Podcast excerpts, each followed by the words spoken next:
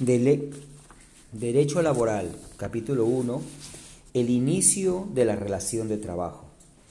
En este capítulo brindaremos los apuntes básicos que permitan determinar cuando estamos ante un contrato de trabajo, de manera de dirigirlo de una locación de servicios, de manera de distinguirlo de una locación de servicios, así como mecanismos de contratación de personal en el Perú, directa e indirecta. Algunos pactos típicos que se incluyen en los contratos de trabajo y las formas de contratación no laboral admitidas en nuestro ordenamiento. 1. El contrato de trabajo. 1.1. Elementos esenciales del contrato de trabajo. 1.1.1. La prestación personal del servicio. El contrato de trabajo implica la puesta a disposición de la fuerza de trabajo de un individuo para que un tercero haga uso de ella bajo su dirección. Así, el trabajador presta sus servicios por cuenta ajena, esto es, por cuenta de su empleador. Estos servicios los debe ejecutar personalmente, eso es, sin delegarlos a una tercera persona. Este es un elemento relevante para la identificación de la naturaleza jurídica de los servicios si se contratara a una persona para ejecutar una tarea. Pero esta puede ser realizada por un tercero. Los servicios se encontrarán regidos por las normas propias del derecho civil. De ahí que en el ámbito laboral la relación sea per se, personalísima. Habida cuenta de que el empleador contrata a la persona por sus cualidades personales y porque pretende que sea ésta, a quien evaluará durante periodo de prueba y no otra la que realice las actividades materia del contrato. El elemento personal del contrato de trabajo ha sido reconocido por el artículo 5 de la LPCL, en el que expresamente se señala que para que los servicios puedan ser considerados de naturaleza laboral, deben ser presentados en forma personal y directa por el trabajador en su calidad de persona natural. La única excepción a esta regla está referida a aquellos casos en los que, por la naturaleza de los labores, sea usual el apoyo de familiares directos del trabajador. 1.1.2. La remuneración. El trabajador recibe una retribución económica por la prestación de sus servicios. A esta contraprestación se le denomina remuneración, la cual puede otorgarse en dinero o en especie. En el artículo 6 de la LPCL ha otorgado un carácter omnicomprensivo al concepto remuneración, de modo que en términos generales y con prescindencia de la demostración que se le otorgue, todo lo que percibe el trabajador como retribución de sus servicios califica como remuneración, sea en dinero o en especie y siempre que sea de libre disposición. Sin embargo, el concepto remuneración dista de ser unívoco, de manera que en todos los supuestos los mismos pagos sean considerados como remuneraciones para efectos de establecer la base del cálculo para determinadas prestaciones. A modo de ejemplo, las remuneraciones en efectivo y en especie, estas últimas, debidamente justipreciadas, deben ser consideradas para establecer la remuneración computable para el pago de la CTS. No obstante, la remuneración en especie no es base de cálculo para establecer la remuneración sobre la cual se paga la contribución al sistema privado de pensiones. A su vez, es importante precisar que existirán supuestos en los que el bien entregado al trabajador no necesariamente implica plena su irrestricta disposición, pero sí el goce de una ventaja patrimonial o el ahorro en determinado gasto que correspondería asumir al trabajador, y por esta razón dichos beneficios también calificará como remuneración. Por ejemplo, el pago de la membresía mensual a un gimnasio, aun cuando se otorgue con restricciones que limiten su libre disposición, como podría ser que el beneficio sea personal, intransferible y sólo válido en determinada cadena de locales. Veremos más adelante que existen conceptos a los que, por mandato expreso de la ley, se les ha privado de naturaleza remuneratoria, a pesar de que por su tipificación jurídica y doctrinaria correspondería atribuirles un carácter salarial. Lo relevante en este punto es destacar que la contraprestación que percibe el trabajador por la realización de su actividad es considerada como remuneración y que este es otro elemento esencial del contrato de trabajo. 1.1.3. La subordinación. La subordinación es el elemento diferenciador entre un contrato de trabajo y cualquier otra forma de contratación, en particular la locación de servicio regida por el derecho civil.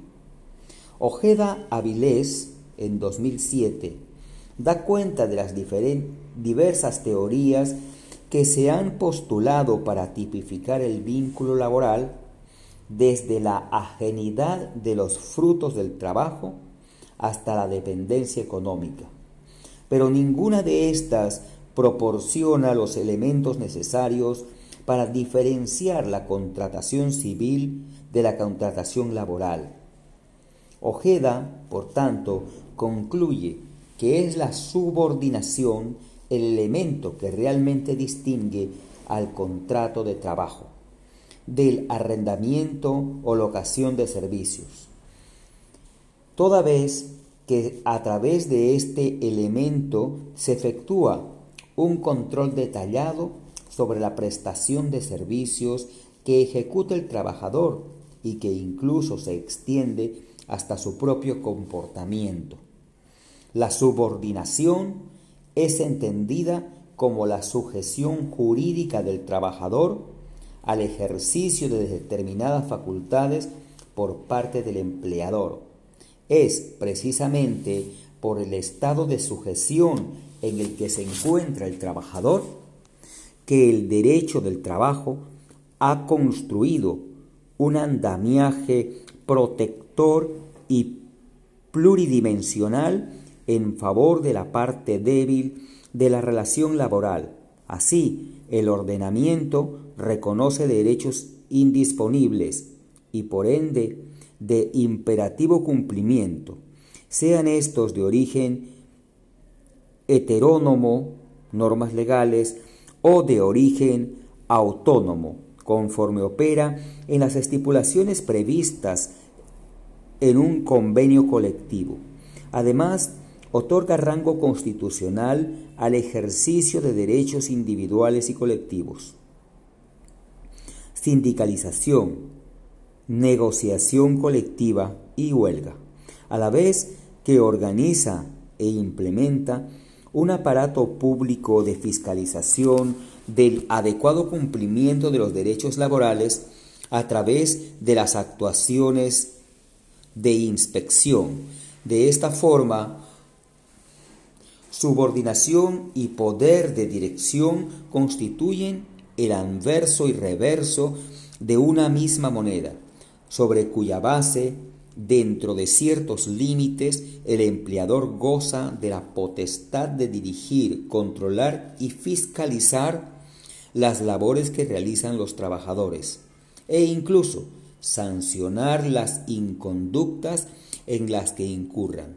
Artículo 9 LPCL. Estas facultades notoriamente no pueden ser ejercidas en el marco de las relaciones de naturaleza civil, donde ambas partes se relacionan en un plano de igualdad. 1.2. La vigencia del principio de primacía de la realidad o la presunción de laboralidad en el Perú. Cuando se verifica la existencia de los tres elementos esenciales descritos, prestación de servicio personal, remunerada y subordinada, se tipifica un contrato de trabajo con prescindencia de la denominación que se le haya otorgado o la figura contractual e incluso a pesar de que las partes hayan estipulado expresamente que su naturaleza es civil. De esta manera se aplica un concepto básico y transversal y toda la legislación laboral, el principio de primacía de la realidad, el que, como su nombre indica, alude a prevalencia de los hechos sobre las formas y documentos que se hayan celebrado. Nuestro ordenamiento recoge este principio, el cual, aplicado a la configuración de un contrato de trabajo, establece que, presentes los referidos elementos esenciales, se presumirá no sólo la existencia de un contrato de trabajo, sino uno de naturaleza indeterminada según el artículo 4 de la LPCL. Bajo los alcances de esta disposición, la carga de la prueba corría por parte de quien alegaba haber tenido la calidad de trabajador, quien debía acreditar que en su prestación de servicio se verificaba la existencia de los tres elementos esenciales del contrato de trabajo y en particular la subordinación jurídica a quien señalase como su empleador. Así, al inicio 1 del artículo 27 de la hoy derogada ley procesal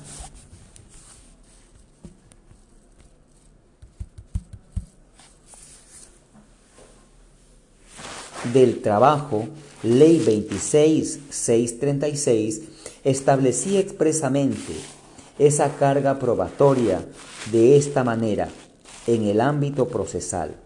Era el demandante quien tenía que demostrar su condición de trabajador y aportar todo el material probatorio necesario para acreditar no solo la prestación personal de servicios o la retribución recibida por estos, sino elementos de prueba o por lo menos indicios suficientes de que sus actividades se ejecutaban bajo la subordinación de quien era señalado como empleador.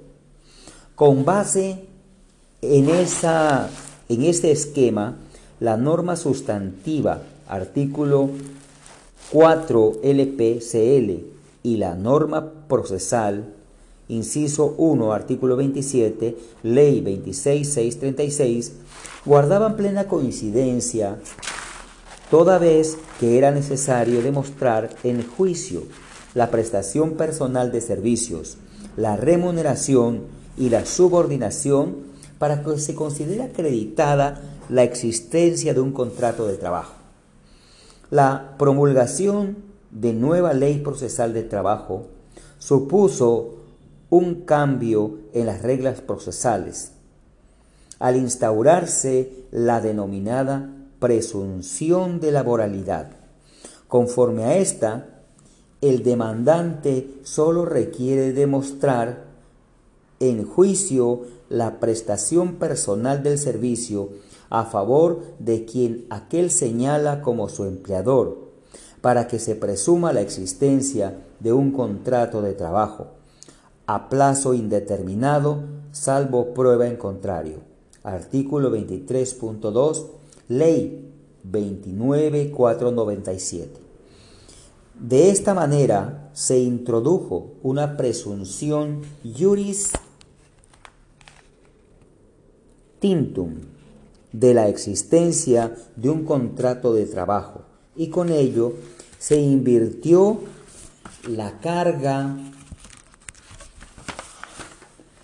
de la prueba hacia aquel que es señalado como empleador sobre la base de esta nueva regla procesal se ha producido una modificación tácita de la presunción establecida en la norma sustantiva. En efecto, mientras, por un lado, en la norma sustantiva se exige la verificación de los tres elementos esenciales, prestación personal, remuneración y subordinación, por otro, la norma procesal solo exige uno de estos, la prestación personal de servicio, para que se considere en principio acreditada la existencia de un contrato de trabajo. Así, el que es sindicado como patrono debe acreditar que los servicios prestados no han sido subordinados. Podría estimarse que este esquema introduce en nuestras reglas procesales en materia laboral una suerte de prueba diabólica, es decir, la necesidad de probar hechos negativos o que no se han configurado.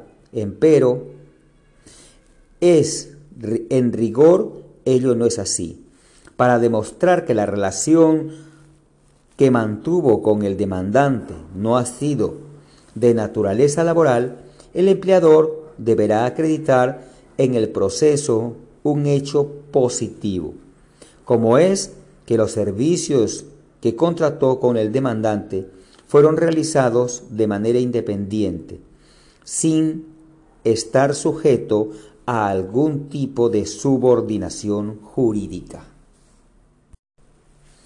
2. Mecanismo de contratación de personal en el Perú. Nuestro ordenamiento prevé dos formas de contratación de personal. Uno, contratación directa, en la que existe una relación inmediata entre el empleador y el trabajador. Y dos, contratación indirecta, en la que opera un mecanismo de triangulación mediante el cual un tercero actúa como empleador para que los servicios sean prestados en el centro del trabajo de una empresa usuaria o principal. En este apartado brindaremos los alcances indispensables a tener en cuenta en cada tipo de contratación. 2.1. Contratación directa. Tipos de contrato de trabajo. 2.1.1. Contrato indefinido. La duración del contrato de trabajo está directamente vinculada a la necesidad del empleador de contar con la mano de obra que requiere para realizar la actividad económica que desarrolla. Así como quiera que se presuma que esta actividad tiende a prolongarse indefinidamente en el tiempo, la contratación del personal debe en principio ser de plazo indefinido. Este criterio corresponde al denominado principio de continuidad de la relación laboral, pues hacer el contrato de trabajo uno de tracto de sucesivo no se agota en con la ejecución del determinado acto, sino que tiende a prolongarse en el tiempo. Pla Rodríguez, 1978. De esta manera, por regla general, nuestra legislación ha establecido que la contratación de personal debe celebrarse de manera indefinida, lo que suele conceptuarse como estabilidad laboral de entrada. Esto es la preferencia de la contratación a plazo indefinido sobre la contratación temporal. De esta forma, la contratación temporal o a plazo determinado opera solo a título de excepción y con cargo a que medien causas justificadas. De ahí que la contratación a plazo indefinido opere de manera libre, sin formalidades, y que una vez verificada la existencia de los elementos esenciales del contrato de trabajo, se presumirá la existencia de una contratación laboral a plazo indeterminado, lo cual constituye el contrato de trabajo típico. Inversamente, la contratación sujeta a plazo requiere acreditar la causa que la justifica y se sujeta a determinadas formalidades de forma y fondo, lo cual constituye el contrato de trabajo atípico. Raso del GUER 2009 2.12 Contrato sujeto a modalidad.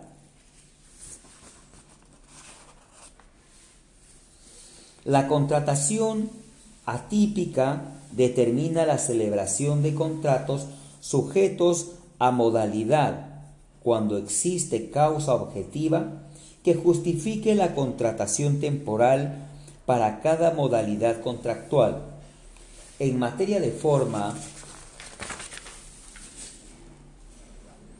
la ley establece que deben celebrarse por escrito, artículo 4 LPCL, y detallarse expresamente la causa que sustenta su celebración, su plazo y las demás condiciones de la relación laboral, siendo estos requisitos de validez de la contratación temporal. Artículo 72 LPCL. En la relación a su vigencia, la ley regula los plazos aplicables a cada modalidad contractual. Pueden celebrarse contratos bajo distintas modalidades con el mismo trabajador siempre que las causas se encuentre justificada y que en conjunto la duración máxima no supere los cinco años. Artículo 74 LPCL. Dado que la contratación temporal opera a título de excepción, debe encontrarse debidamente causada. Así, debe encuadrarse en alguna de las nueve modalidades de contratación temporal, legalmente establecidas o nominadas, a las que se agrega una cláusula abierta, innominada, siempre que medien causas objetivas no tipificadas en las modalidades nominadas.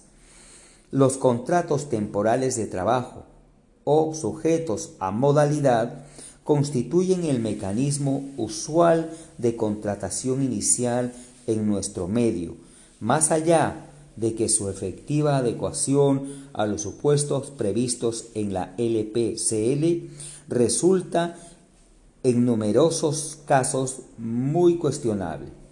Conforme dan cuenta múltiples fiscalizaciones llevadas a cabo por SUNAFIL o pronunciamientos judiciales sobre la desnaturalización en lo que ha incurrido en los casos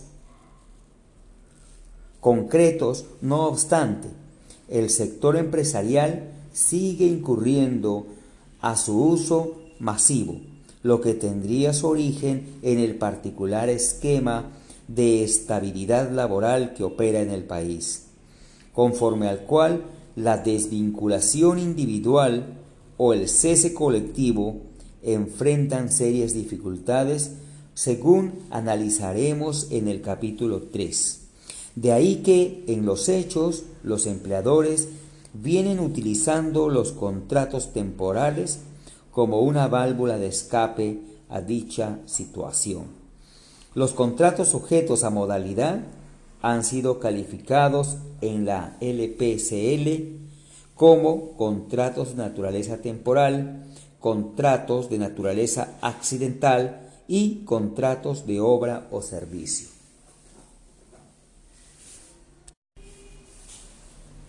2.121 Contratación de naturaleza temporal por inicio o lanzamiento de nueva actividad.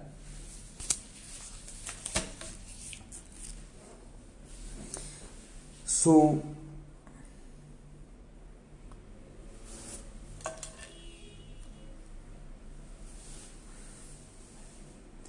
Se admite la contratación temporal cuando se produce el inicio o lanzamiento de una nueva actividad.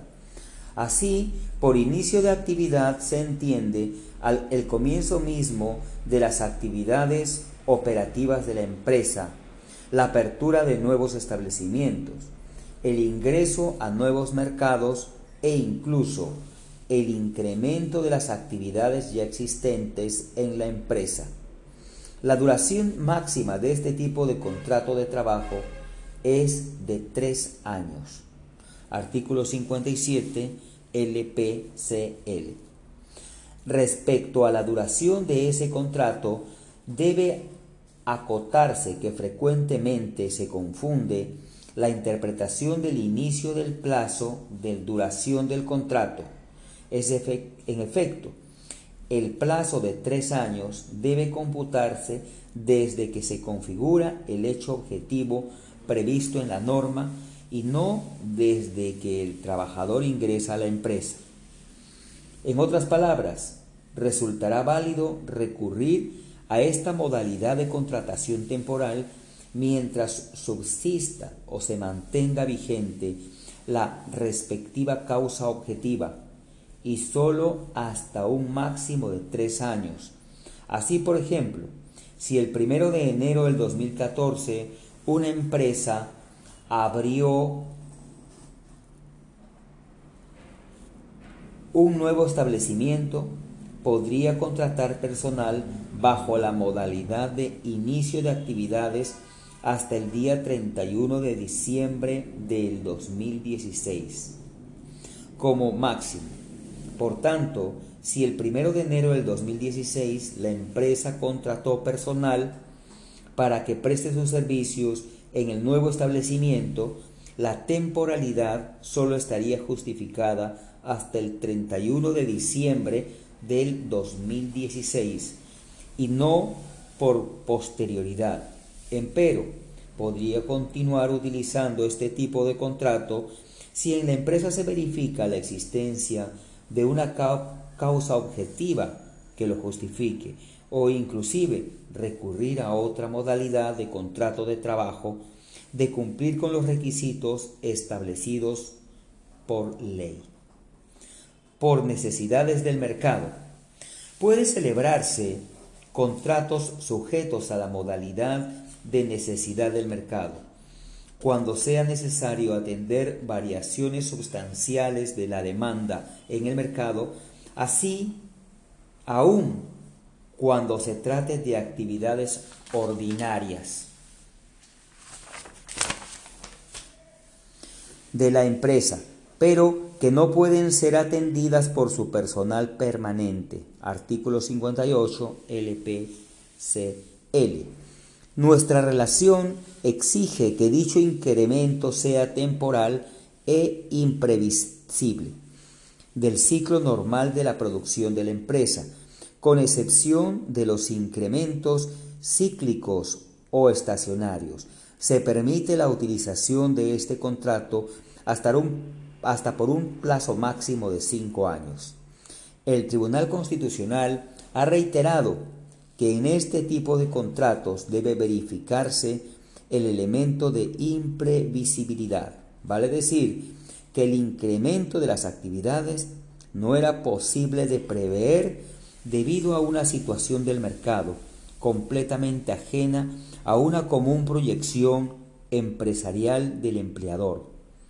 La principal diferencia entre el incremento de actividades que puede sustentar un contrato por inicio o incremento de actividad y el que justifica el contrato por necesidades de mercado radica en que en el primero el incremento responde a una decisión o proyección interna de la empresa. En cambio, en el segundo estamos a un incremento que no depende de la empresa, sino de una situación externa y coyuntural de carácter imprevisibles. Ahora bien, es difícil sustentar con un mínimo de rigor que un incremento temporal, coyuntural e imprevisible de las necesidades de producción puedan justificar una contratación temporal por un plazo de hasta de cinco años. Cabe tener en cuenta que el texto original de la LPCL, previo por esta modalidad contractual, debía tener un plazo máximo de seis meses, vale decir, un plazo que resultaba consistente con la imprevisibilidad y la naturaleza coyuntural que sustenta esta modalidad contractual. No obstante, cuando se produjo la modificación del texto original de la LPCL mediante la Ley 26513, se introdujo la extensión de este plazo a cinco años, con la cual se afectó su razonabilidad y coherencia, error que se mantiene inalterable hasta el presente. Por reconversión empresarial.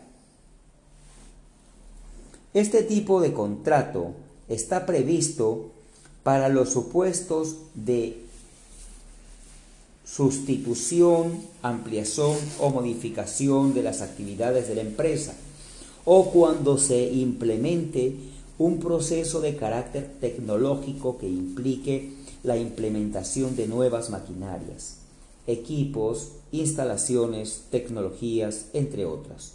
Su plazo máximo es de dos años. Artículo, 25, artículo 59 LPCL.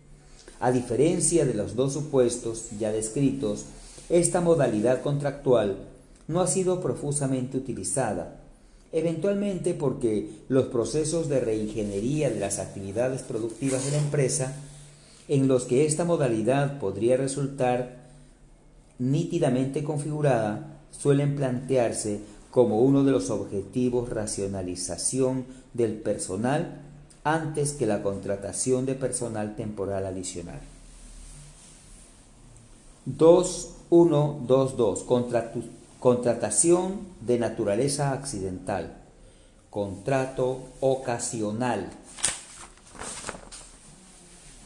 Ese contrato responde a necesidades transitorias de la empresa distintas de las actividades productivas o habituales, que ésta desarrolla. Su duración máxima es de seis meses al año. Artículo 60 LPCL.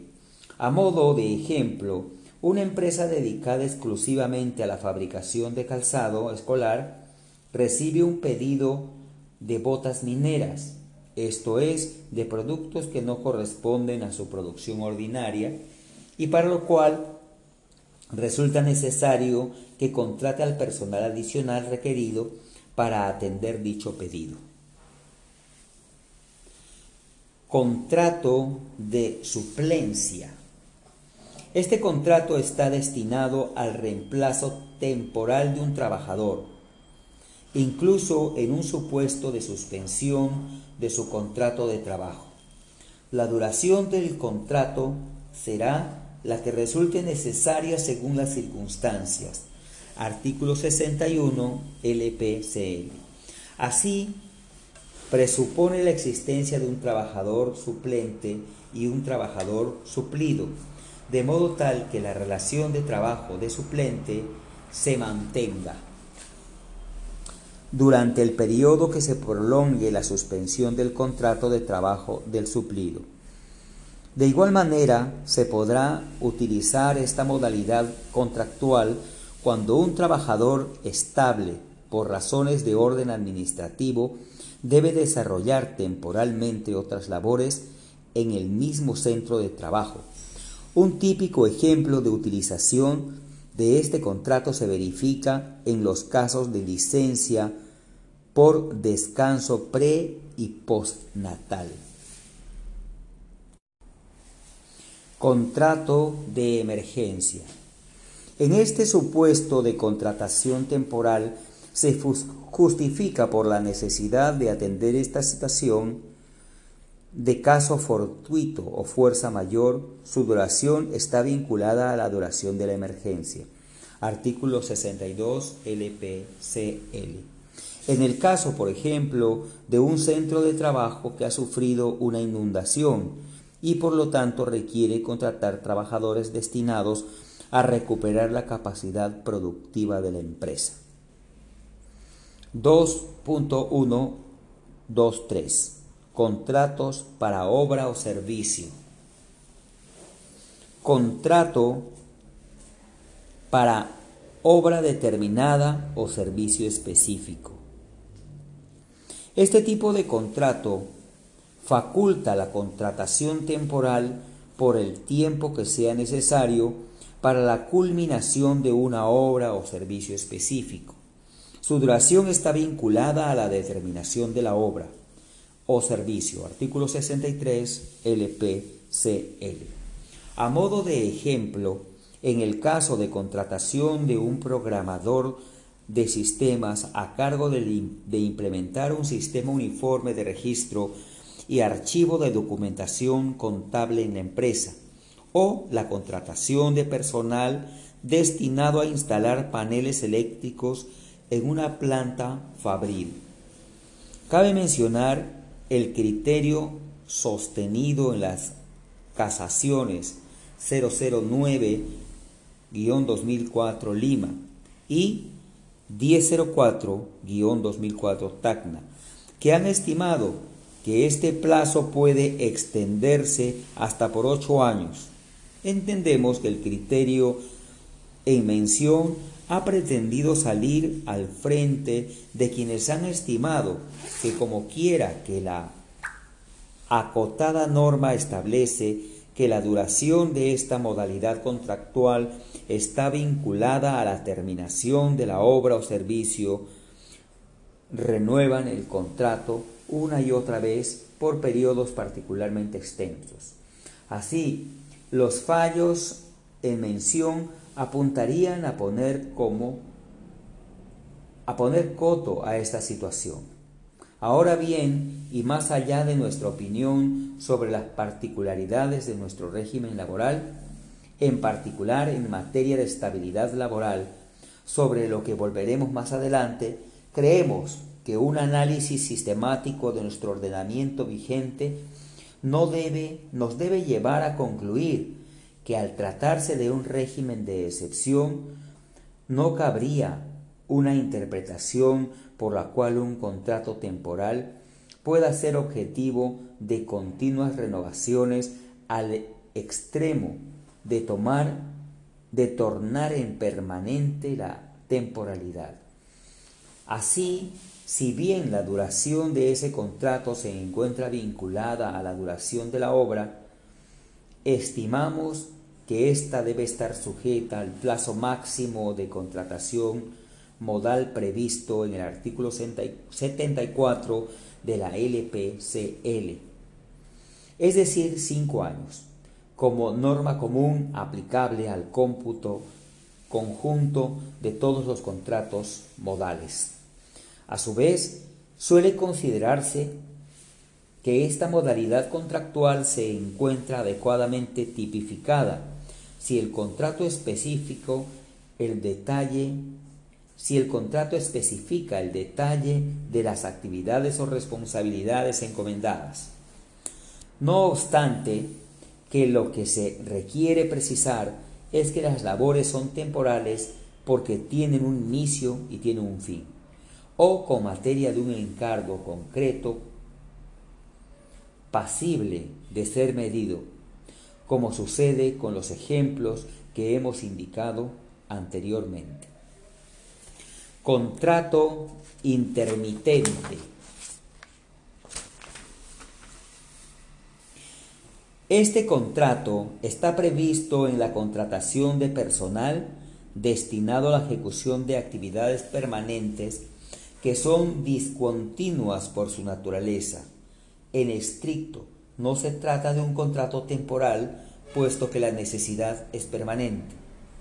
A modo de ejemplo, en el caso del profesor de un curso que solo se dicta en un semestre del año, el trabajador goza de un derecho preferencial por su recontratación, para su recontratación, lo cual puede pactarse en el contrato primigenio. Artículo 64 LPCL. El empleador debe notificar al trabajador sobre el reinicio de actividades productivas y el trabajador debe hacer valer su derecho preferencial para la readmisión dentro de los cinco días de notificación. Artículo 79 RLPCL.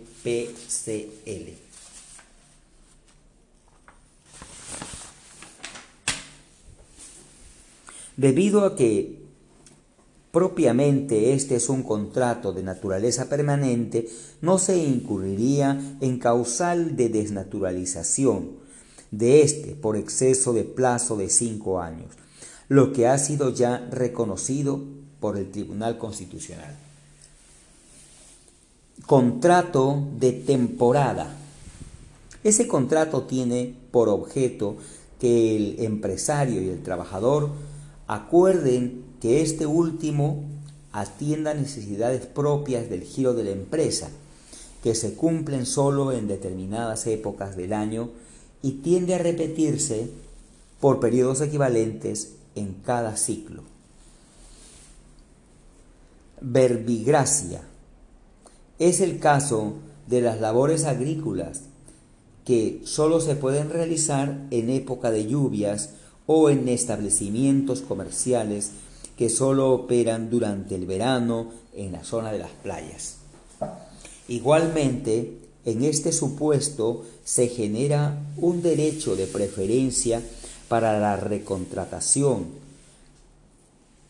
para las temporadas siguientes si el trabajador es contratado durante dos temporadas seguidas o tres alternadas.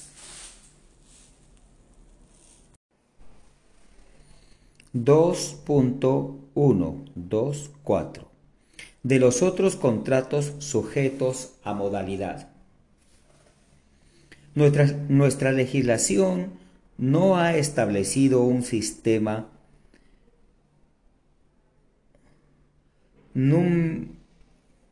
numerus claus para los contratos sujetos a modalidad. Por el contrario, el artículo 82 de la LPCL ha previsto que cuando que puede utilizar cualquier otro contrato sujeto a modalidad innominado, siempre que su objeto sea de naturaleza temporal.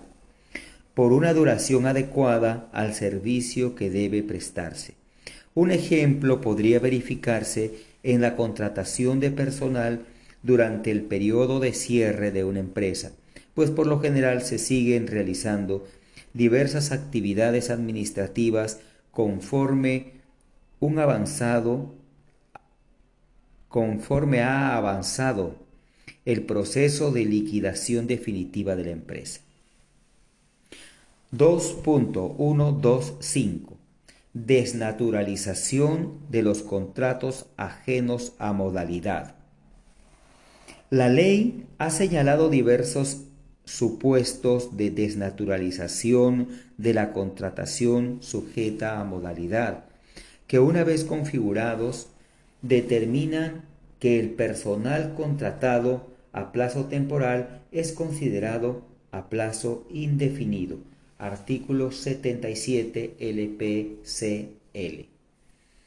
Así pues, se desnaturalizan los contratos sujetos a modalidad cuando el trabajador continúa laborando luego de la fecha de vencimiento del plazo señalado en su contrato de trabajo o de sus prórrogas, o si estas últimas exceden el plazo máximo establecido para la respectiva modalidad.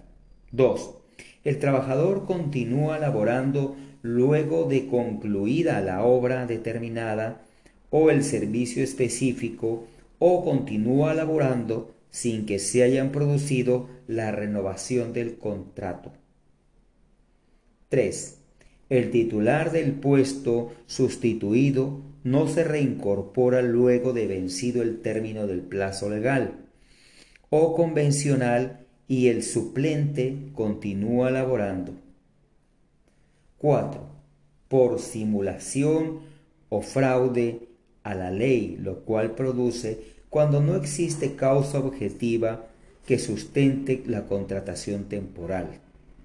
Del modo del mismo modo, no podrá contratarse a plazo fijo o utilizarse un contrato sujeto a modalidad respecto de trabajadores que hayan contado con un contrato a plazo indefinido, salvo que haya transcurrido un año desde la terminación de su vínculo a plazo indeterminado. Artículo 78 LPCL. 2.126 Derechos y beneficios. Los trabajadores con contratos sujetos a modalidad gozan de los mismos derechos establecidos por ley, pacto o costumbre aplicables a los trabajadores contratados a plazo indeterminado y a la estabilidad laboral durante el plazo de su contrato una vez superado el periodo de prueba. 2.13 Contratación a tiempo parcial. El trabajo a tiempo parcial está referido a toda aquella actividad que debe ejecutarse en una jornada reducida, eso es, menor del máximo legal o a una jornada ordinaria vigente en la empresa, sin prejuicio de que nuestro ordenamiento ha establecido que la jornada debe alcanzar un mínimo de cuatro horas diarias en promedio como requisito para gozar de determinados beneficios laborales.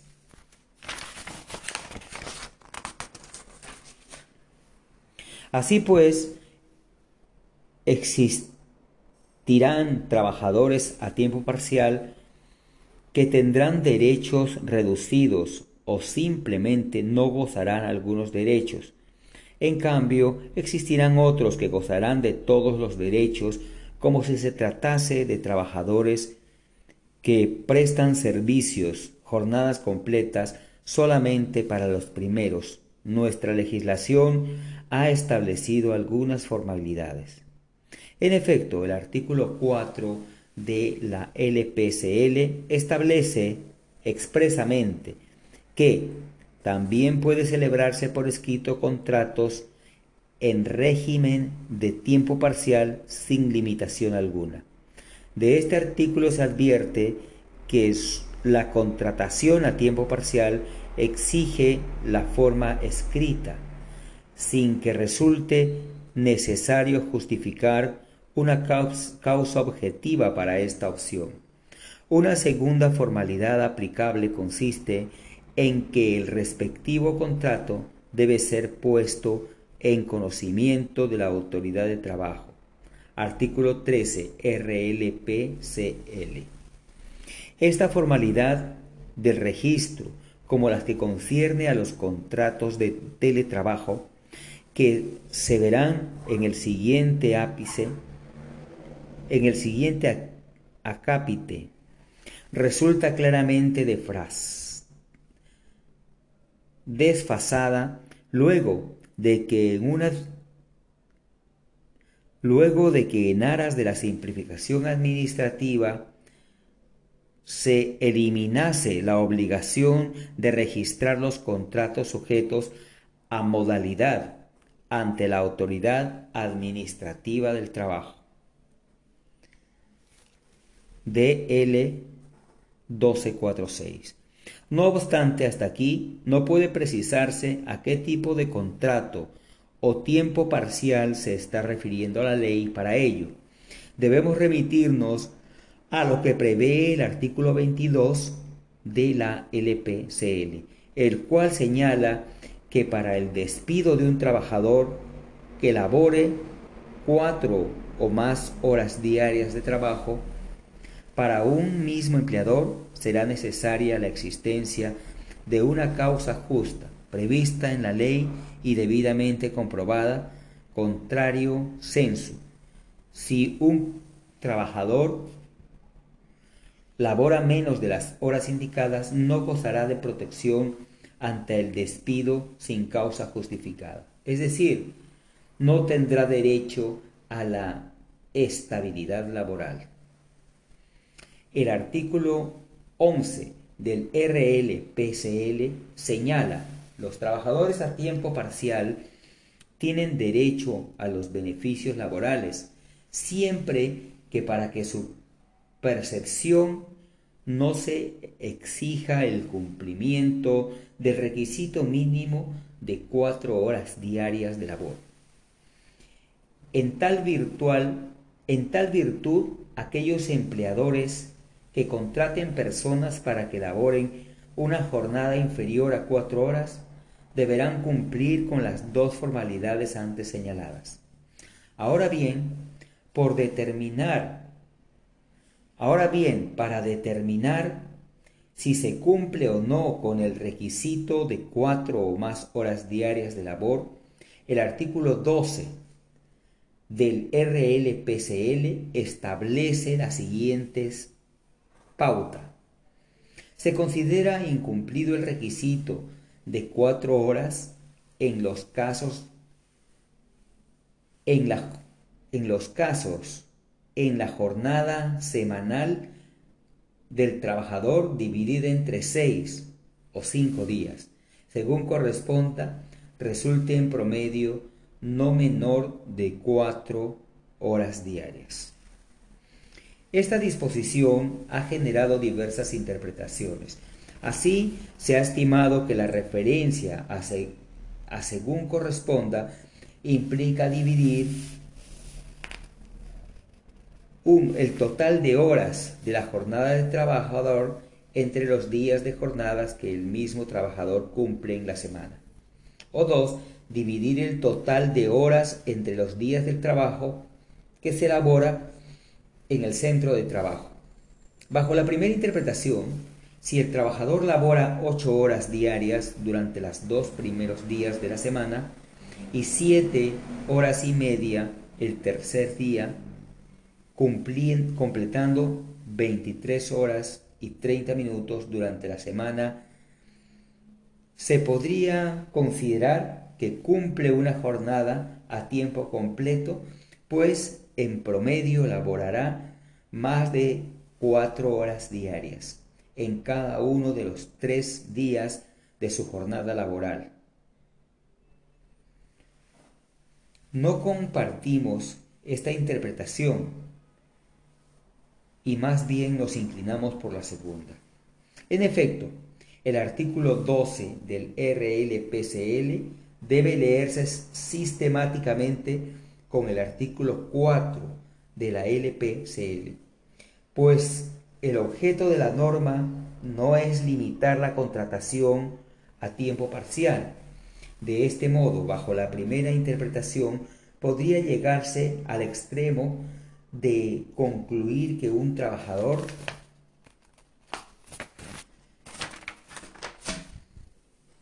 que labore ocho horas en un solo día a la semana, también le corresponderán todos los beneficios previstos en el régimen laboral de la actividad privada para quienes laboran a jornada completa.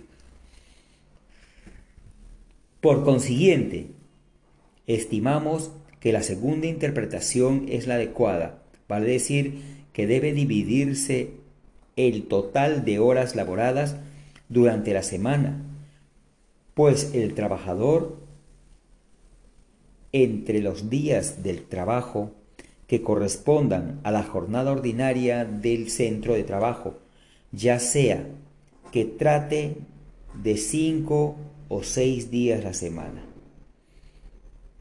Bajo esta operación aritmética se determinará si el trabajador labora a jornada completa o a tiempo parcial. En este último supuesto, le corresponderá un derecho vacacional, reducido seis días, conforme el convenio OIT 52 ratificado por el Perú.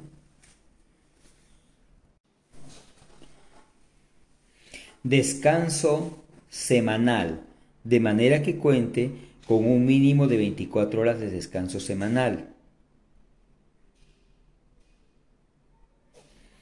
Descanso remunerado en los feriados no laborables. Gratificaciones de julio y diciembre. Asignación familiar según la vida, ley, seguridad y salud en el trabajo, contribuciones, retenciones y derechos derivados de la seguridad social en materia de salud y pensiones, libertad sindical y pago proporcional de la remuneración mínima vital y de la participación en las utilidades en función a las horas trabajadas.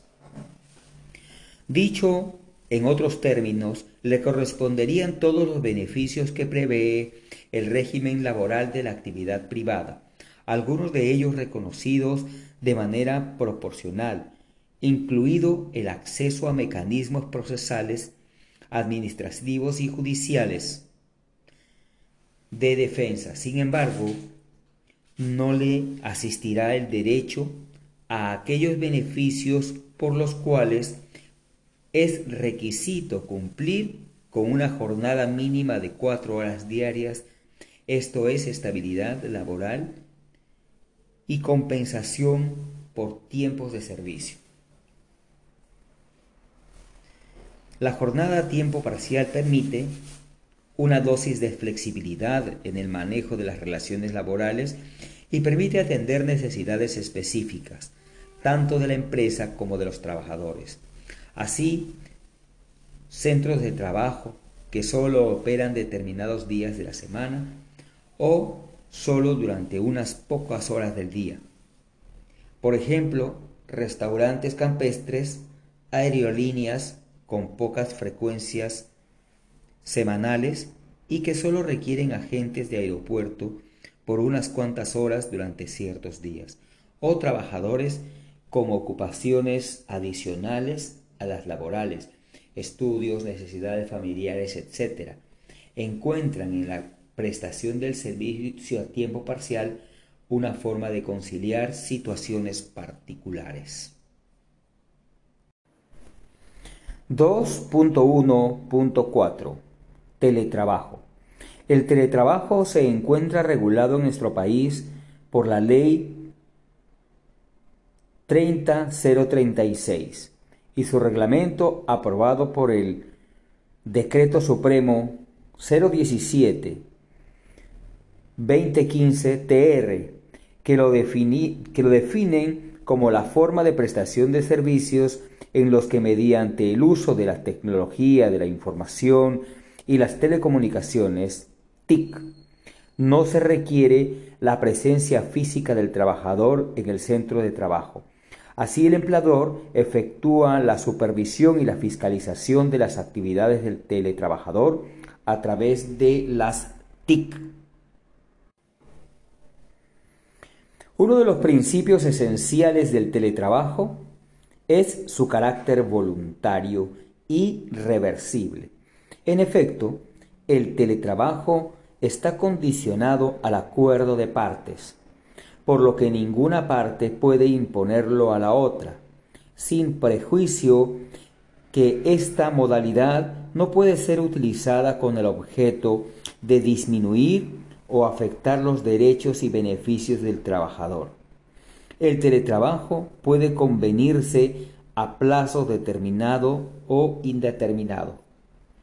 A su vez, la reversibilidad del teletrabajo puede efectuarse por acuerdo entre el trabajador y el empleador, por decisión unilateral del empleador en uso de facultad directriz, debiendo sustentar las razones por las cuales el teletrabajo no cumplió con las expectativas u objetivos trazados. O 3. Por decisión del teletrabajador. Pero el empleador podrá negar la reversión en uso de su facultad directriz, debiendo sustentar por escrito las razones por las que rechaza la solicitud. El contrato de teletrabajo se sujeta a una formalidad específica, vale decir, debe celebrarse por escrito y ser registrados ante la autoridad administrativa del trabajo. En el contrato debe indicarse expresamente los medios informáticos o TIC que se utilizarán para la prestación del servicio y si estos serán asumidos por el empleador o por el trabajador. En este último supuesto debe pactarse la forma en que el empleador procederá a reembolsar o asumir los gastos por su utilización, la jornada de trabajo aplicable la forma como se realizará la supervisión y fiscalización de las actividades del teletrabajador, entre otros. Resulta de particular importancia estipular con precisión las condiciones a las que se sujetará el teletrabajo, de manera que el teletrabajador puede diferenciar sus actividades laborales de sus actividades personales sin que las primeras se contramezclen con las segundas o la utilización de los TIC contribuya constituya una injerencia ilegítima de su intimidad personal y familiar. Por esta razón, nuestra legislación ha puesto énfasis en que los teletrabajadores gozan de igualdad de derechos que los trabajadores que ejecutan sus actividades dentro del centro de trabajo, tales como seguridad y salud en el trabajo o libertad sindical, entre otros. La única diferencia radica en la obligación de concurrir al centro de trabajo. Finalmente, el teletrabajador podrá cuestionar u objetar la modalidad del teletrabajo mediante cualquiera de los mecanismos procesales, administrativos y judiciales que la ley prevé, es decir, formulando una denuncia ante la SUNAFIL o iniciando un proceso judicial en la vía respectiva. El teletrabajo se perfila como una modalidad de utilización creciente, impulsada por la necesidad del trabajador de conciliar su vida familiar con su vida laboral o evitar traslados entre la vivienda y el centro de trabajo, en ciudades de grave congestión vehicular y serio déficit de transporte público, así como para enfrentar los elevados costos que implica el crecimiento de la infraestructura del centro de trabajo. Sin embargo, es claro que el teletrabajo resulta factible para determinados puestos de trabajo y no para otros, y que ésta, aún por determinarse si el trabajo en aislamiento que implica este régimen conlleva prejuicios para la salud psicológica del trabajador. Contratación indirecta. Se entiende que existe una contratación indirecta del personal si entre el trabajador que ejecuta el servicio y la empresa que se beneficia del mismo existe un tercero que tiene la calidad de empleador directo de dicho personal. Así, y dependiendo de si el beneficiario solo pretende la provisión de personal o la prestación de un servicio, estaremos frente a una intermediación laboral o una tercerización del servicio. Dicho en otros términos, en la intermediación laboral predomina la provisión de mano de obra, mientras que en la tercerización por destaque de personal, que es lo que tiene relevancia para efectos laborales. Encontramos a una empresa operando dentro de las instalaciones de otra, con todos sus atributos, esto es, recursos financieros, técnicos y materiales, en el que la mano de obra es sólo uno de los componentes del servicio que se brinda. 2.2.1 Intermediación laboral. En la figura de la intermediación laboral participan tres actores. 1. El trabajador. 2. La intermediaria. Y 3. El usuario del servicio. Tradicionalmente la intermediaria ha estado constituida por agencias de empleos destinadas a la colocación de trabajadores en determinados puestos de trabajo. El usuario de ese servicio recurría, recurría al intermediario para que éste le proporcione trabajadores a ser destacados a sus instalaciones para que cumplan con determinado servicio. En este esquema, el empleador del personal es el intermediario y el usuario tiene la potestad de dirigir la actividad del personal que le ha sido destacada. Sin embargo, este esquema de contratación podría alentar la evasión de la contratación directa y hacer impracticable el ejercicio de derechos fundamentales de los trabajadores. Como hemos indicado, en otro lugar debe evitarse que los trabajadores sean destacados en la empresa usuarias como trabajadores de segunda categoría, lo cual podría vulnerar su derecho y la legitimidad y la no discriminación.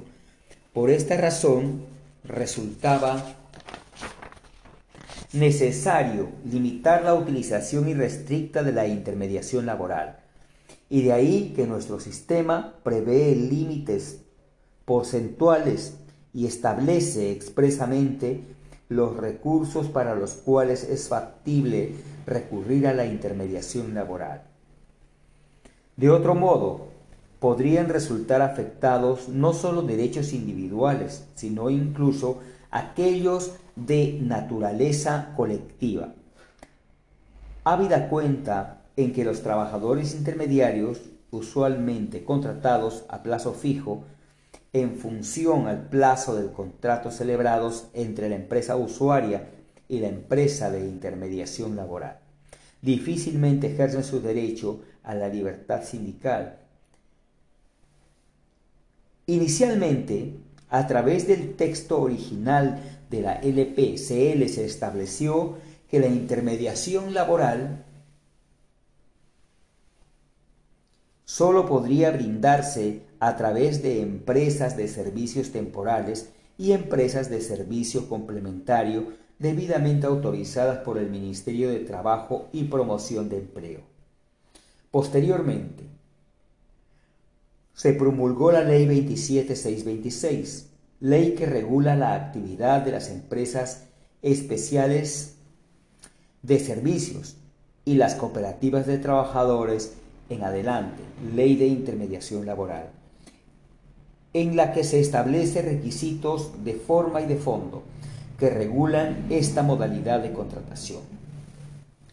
Así, en su artículo 1, se estableció expresamente que el objeto de la norma era regular la intermediación laboral del régimen laboral de la actividad privada, así como cautelar adecuadamente los derechos de los trabajadores.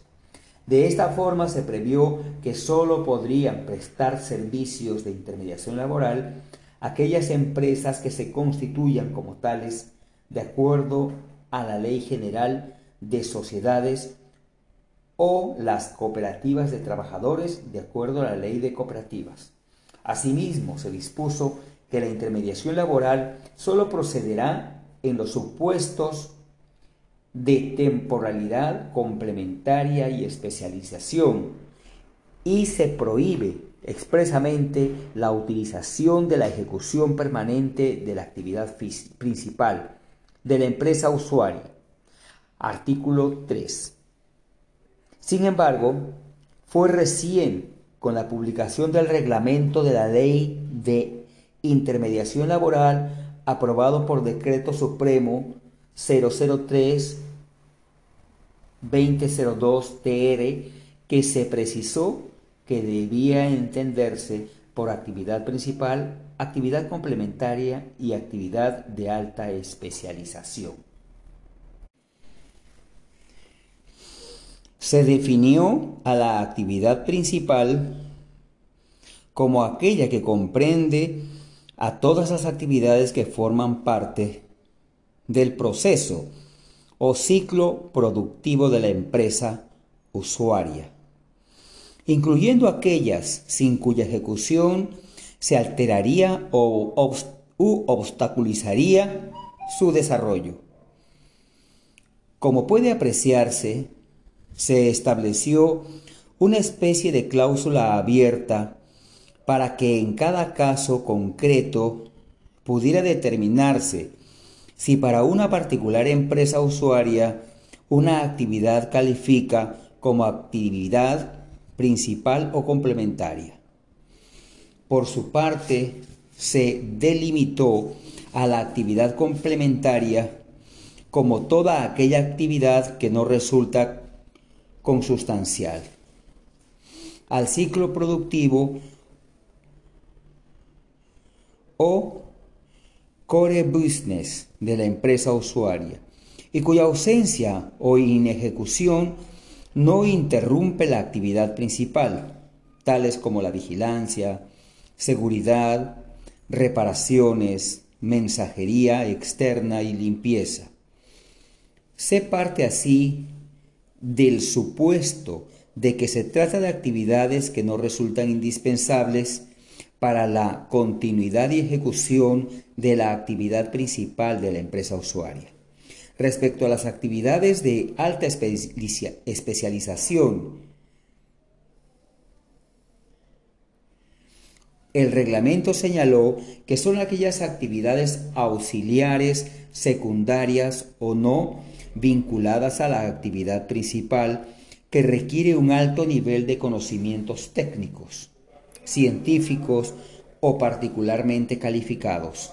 Y se precisa como ejemplo a las actividades de mantenimiento y saneamiento especializados. La intermediación laboral podría ser mal utilizada y afectar, como ya se adelantó, el ejercicio de derechos colectivos de ahí que se haya establecido que será nula la intermediación que tenga por objeto o efecto la vulneración de los derechos colectivos de los trabajadores. La infracción a los supuestos habilitantes para la utilización de la intermediación laboral determina que se entienda que el personal que ha sido destacado a la empresa usuaria cuente con un vínculo laboral directo con esta última. A continuación analizaremos brevemente cada forma de intermediación laboral, así como los requisitos cualitativos y cuantitativos aplicables a dichas modalidades. 2.2.1.1 Intermediación laboral de actividades temporales. Como ya señalamos, la ley prohibió expresamente la utilización de este mecanismo de contratación laboral para cubrir la ejecución permanente de la actividad principal de la empresa usuaria. Contrario sería, podría entenderse que existe una autorización para utilizar la intermediación laboral para actividades principales temporales. Sin embargo, la ley elimina esa posibilidad, al establecer que sólo podía admitirse este mecanismo de contratación indirecta de personal en caso se verifique 1. La necesidad transitoria de atender necesidades accidentales u ocasionales distintas a la actividad habitual de la empresa durante un periodo no mayor a seis meses en el año. Y dos, la necesidad de reemplazar al titular de un puesto con el contrato de trabajo suspendido, previstos en el artículo segundo de la LPCL, los cuales hemos tratado en el punto 2.1.2.2 del presente capítulo, refiriendo el contrato ocasional y al contrato de suplencia, dentro de la contratación de naturaleza accidental. De esta manera, nuestra legislación acotó el requisito cualitativo que habilita la intermediación laboral de actividades temporales y por ello preservó la eficacia que el régimen pretende Pongamos, por ejemplo, la necesidad de reemplazar a una asistente administrativa que debe salir de descanso pre y postnatal. La empresa tendría que recurrir a un proceso de selección y contratación del reemplazo y seguidamente proceder a su entrenamiento conforme a los requisitos del puesto. Para el momento en que este personal se encuentre debidamente capacitada para el adecuado cumplimiento de sus labores, es previsible que se encuentre próxima la conclusión de la suspensión del contrato de trabajo de la titular del puesto. De ahí que sea más eficiente y productivo que la empresa usuaria recurra a una empresa de intermediación laboral que ya cuenta con personal calificado y experimentado en dichas labores y en aptitud de incorporarse de inmediato a cubrir la ausencia, lo que al obviar el proceso de reclutamiento y selección hace más eficaz el proceso de reemplazo requerido por la empresa. Sin embargo, es un error frecuente estimar que es válido recurrir a esta modalidad de intermediación para cubrir las necesidades temporales del trabajador. En la empresa usuaria, por ejemplo, para ejecutar algún proyecto o servicio específico o para acceder un requerimiento de mayor personal durante determinada época del año. Como ya se adelantó, la intermediación laboral de ejercicios temporales solo puede operar respecto de labores ocasionales, tal como está definida en la LPCL, o labores de suplencia. Ahora bien, en la intermediación laboral de actividades temporales, el personal destacado o las instalaciones de la empresa usuaria se encontrará bajo el poder de dirección de esta última. Con ello se verifica lo que comentábamos al inicio de este apartado. Esto es que se producirá una suerte de poder de dirección compartido entre la empresa de intermediación laboral de servicios temporales, en la que se encuentra registrado el trabajador destacado y la empresa usuaria, que en los hechos dirigirá la actividad del trabajador. No obstante, este ejercicio compartido del poder de dirección no constituye una causal de desnaturalización de la intermediación laboral, pues resulta consustancial a la naturaleza de estos servicios, además de corresponder al esquema que prevé la ley. De otro lado, la ley prevé requisitos cuantitativos, pues señala que en este supuesto de intermediación laboral, el número de trabajadores destacados no podrá superar el 20% del total de trabajadores de la empresa. De la empresa usuaria. Artículo 6, Ley 27626. La infracción a este porcentaje limitativo también constituye una causal de desnaturalización de la intermediación laboral. Artículo 14 DS 003 2002 TR.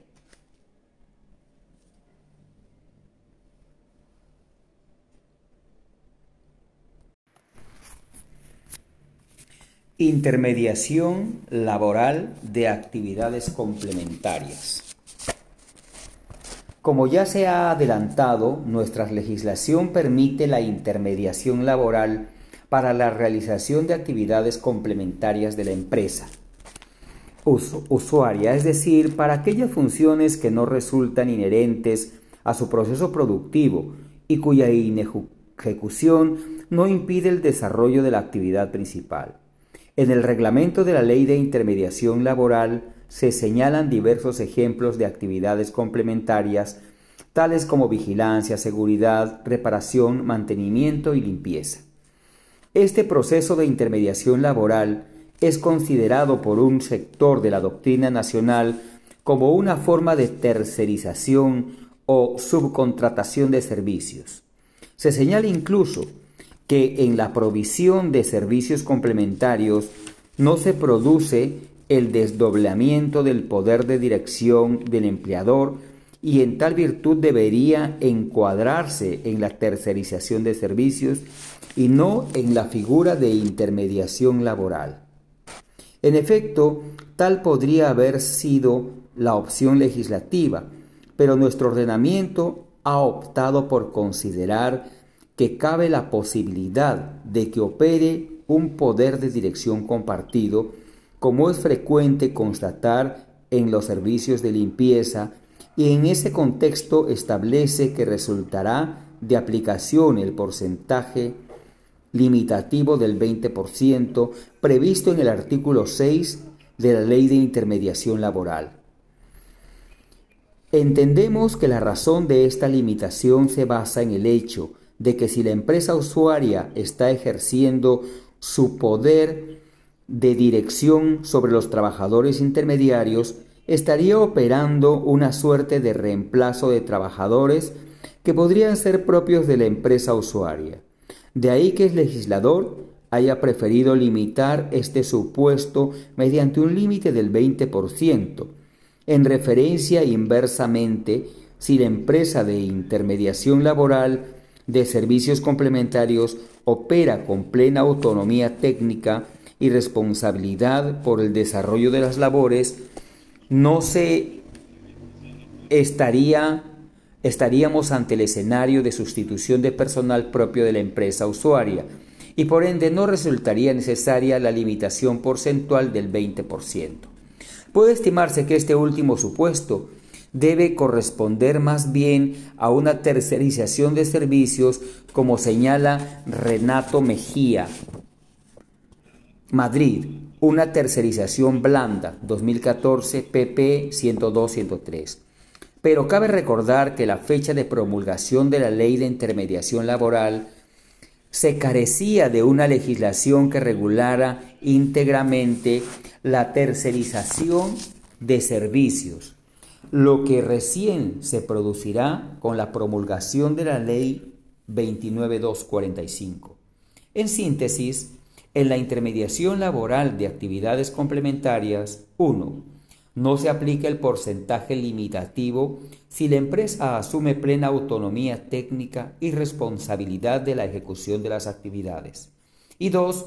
Se aplica el porcentaje limitativo si la empresa de intermediación se limita a proporcionar personal a la empresa usuaria cuya dirección es asumida en parte por esta última.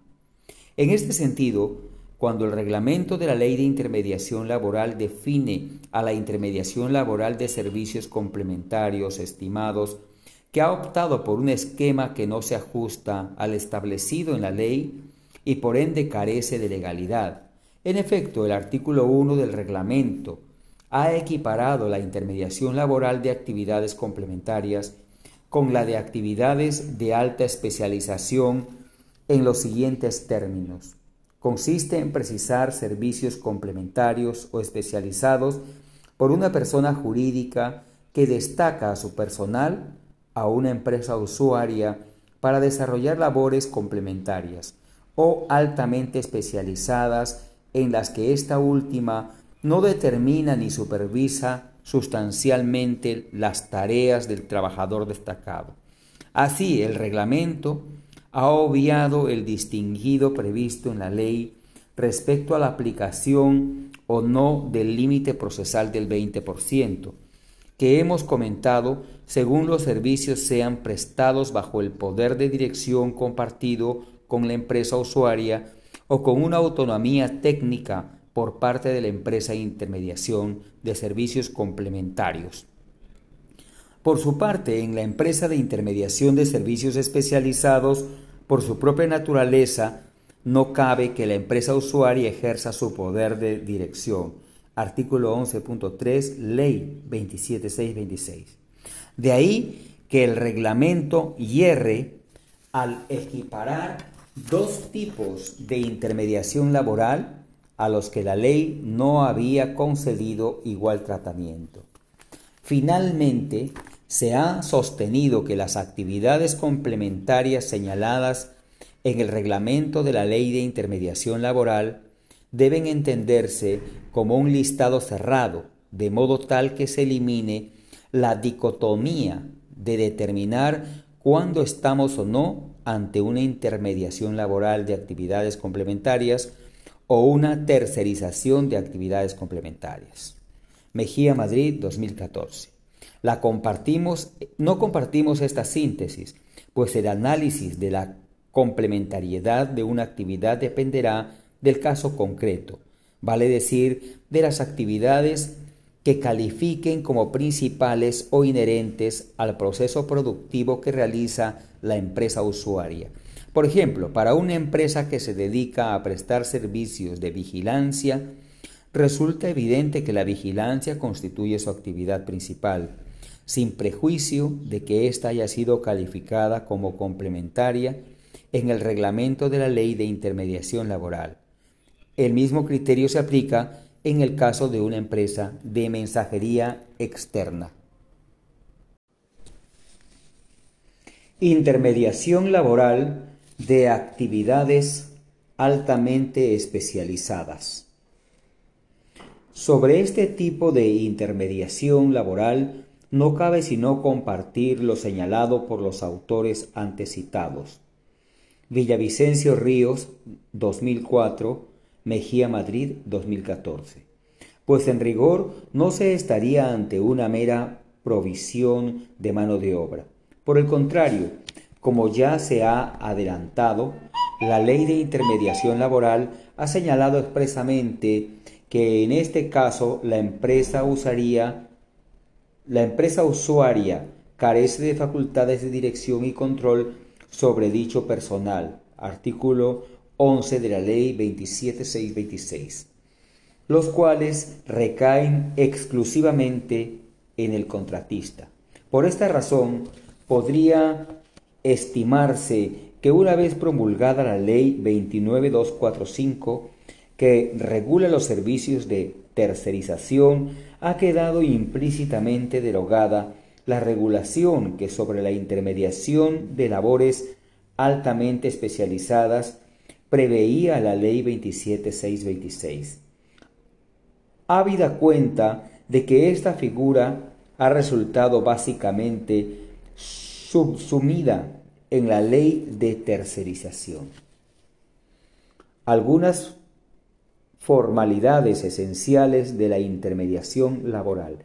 2.2.1.4 Las empresas temporales de servicios complementarios y especializados, así como la, las cooperativas de trabajadores, deben inscribirse en el Registro Nacional de Empresas y Entidades de Intermediación Laboral, RENEFIL, creado por el artículo 9 de la Ley de Intermediación Laboral. De este modo, sólo podrán contratarse la intermediación laboral con aquellas empresas o cooperativas de trabajadores que cuente con el registro vigente en el RENEFIL. Artículo 13, Ley 27626. La empresa de intermediación laboral y cooperativas de trabajadores están obligadas a registrar ante el Ministerio Público y Promoción del Empleo los contratos que suscriban con las empresas usuarias, así como los contratos que celebren con los trabajadores que sean destacados. Artículo 17, Ley 27626. Nuestra legislación exige que las empresas de intermediación laboral registren los contratos celebrados con la empresa usuaria ante la autoridad administrativa del trabajo.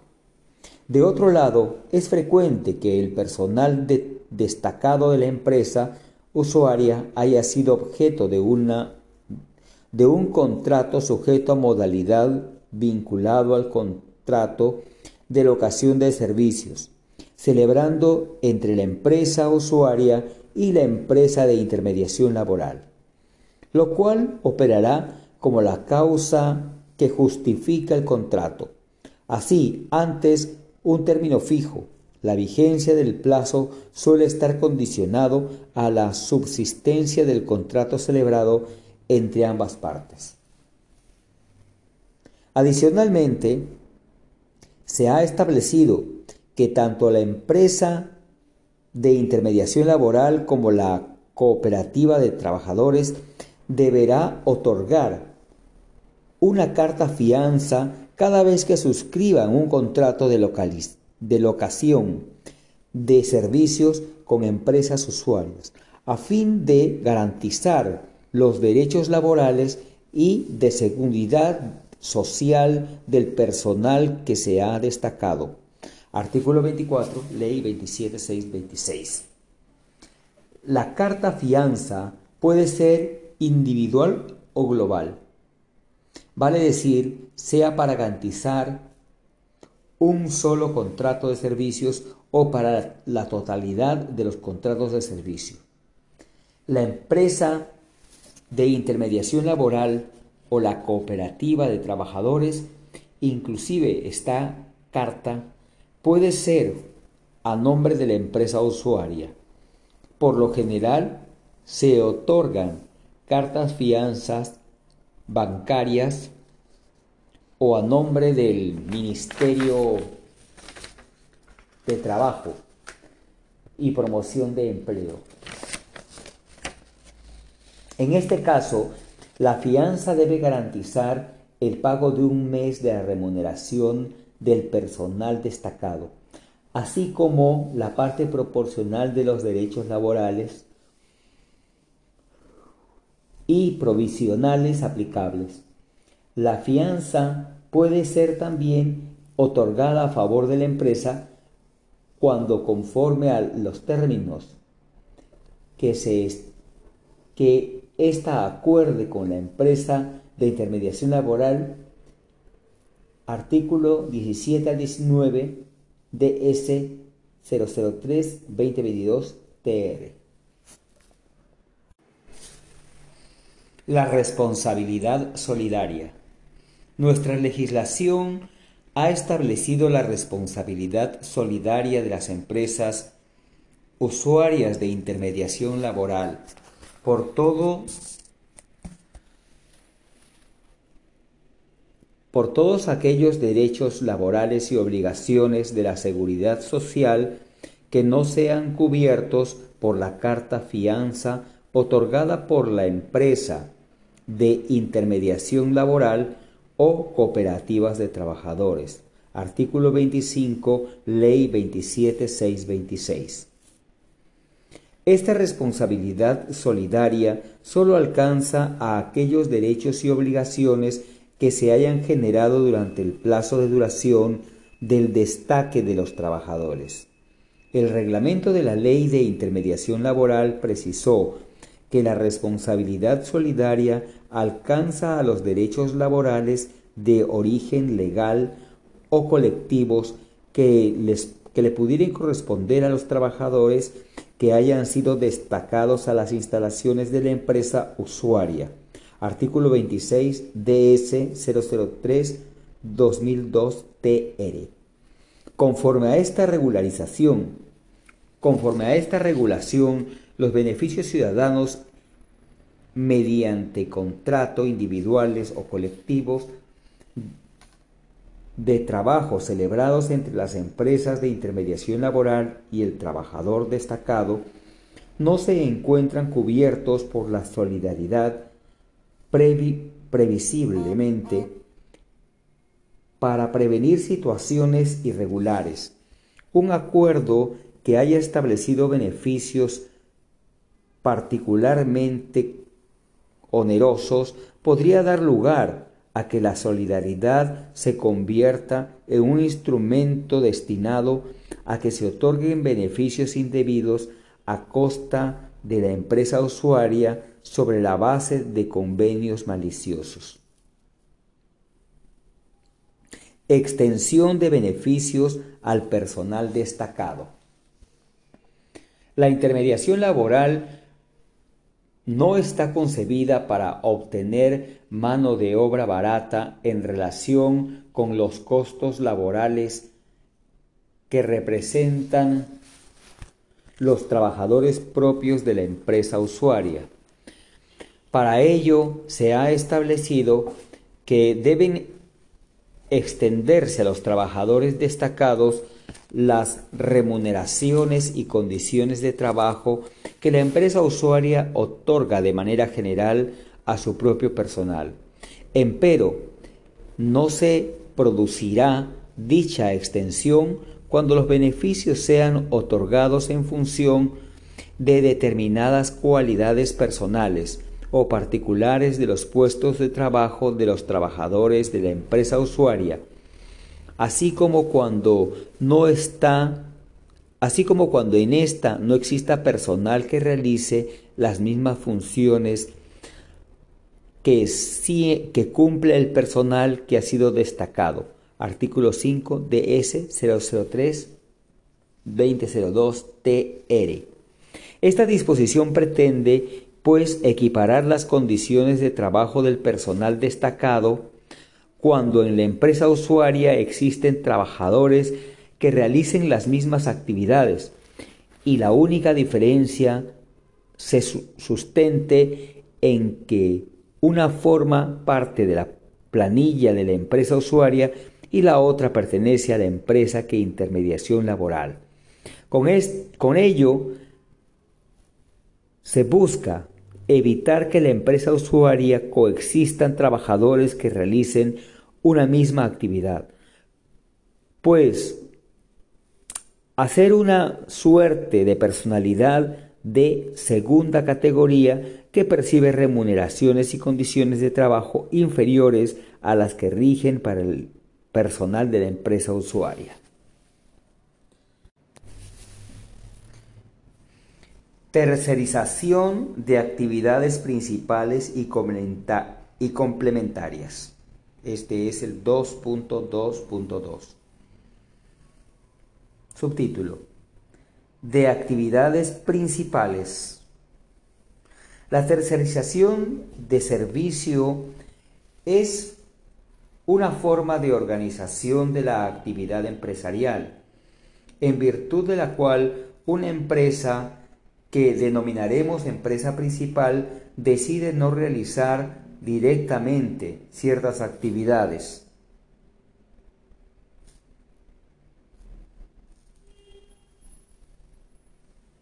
optando por desplazarlas a otra empresa o personas individuales a quienes llamaremos empresas auxiliares, con quienes establece a tal efecto contratos de variado tipo, civiles y mercantiles.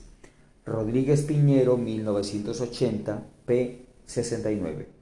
Asimismo, nuestra legislación y específicamente el artículo 1 del DS 006-2008 TR, reglamento de la ley de tercerización, propone una definición de tercerización es una forma de organización empresarial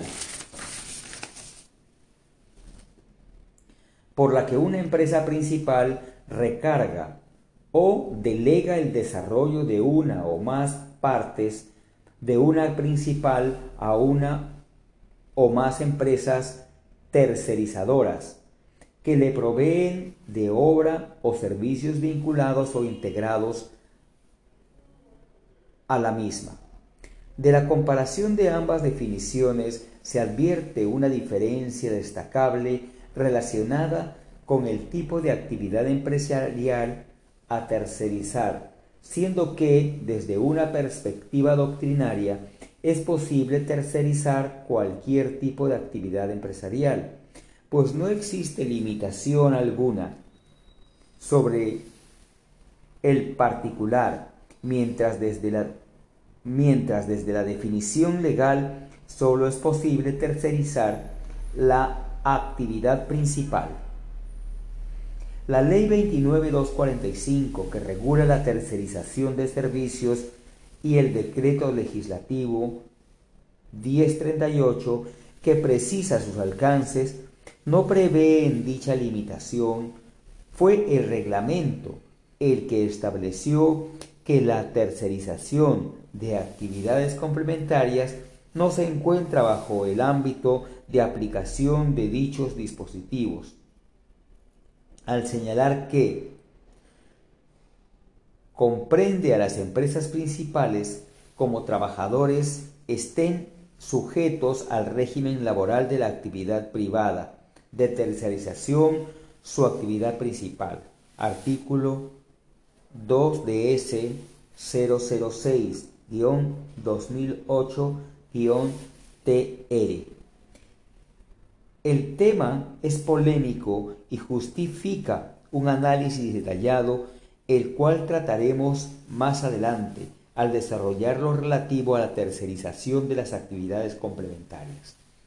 Ahora bien, al regular los alcances de la tercerización de servicios, el decreto legislativo 1038 precisa que para encontrarse en el ámbito de aplicación de esta normativa, el desplazamiento o destaque del personal de la empresa contratista al local de la empresa principal debe ser permanente y continuo, lo que aplica que se extienda durante más de un tercio de los días laborados, de plazo pactado en el contrato de tercerización o que exceda de 420 horas o 52 días de trabajo efectivo, consecutivo o no dentro de un semestre. Elementos esenciales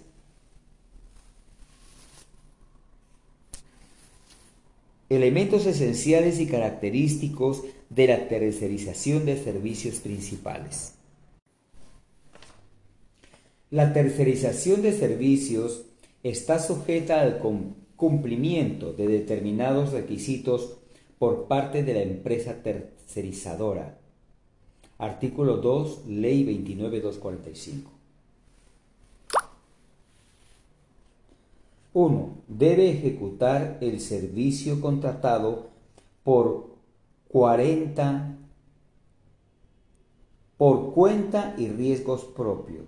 2. Debe contar con los recursos financieros, técnicos o materiales necesarios para ejecutar el servicio contratado. 3. Debe dirigir de manera exclusiva y excluyente al personal que desplace al local de la empresa principal para la ejecución del servicio contratado. 4. Debe asumir plena responsabilidad por la ejecución de los servicios contratados. Los requisitos señalados precedentemente son copulativos, por lo que la inexistencia de cualquiera de ellos desvirtúa la tercerización de servicios. Artículo 3 DS 006-2008-TR. Asimismo, el segundo párrafo del artículo segundo de la Ley 29.245 prevé otros elementos que si bien no son aplicables, resultan característicos de la tercerización de servicios y son indiciarios de la existencia de autonomía empresarial por parte de los empresarios y tercerizadora, a saber, pluralidad de clientes. 2. Equipamiento propio. 3. Capital invertido por la presunción de los servicios de ejecución de la obra contratada. Y 4. retribución por la obra o servicio contratado.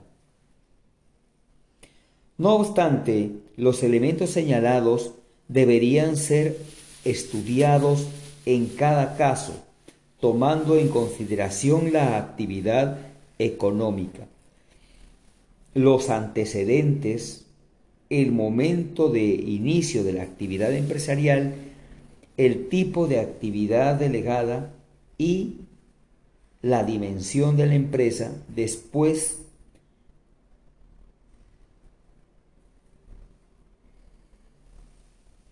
y la dirección de la empresa principal tercerizadora.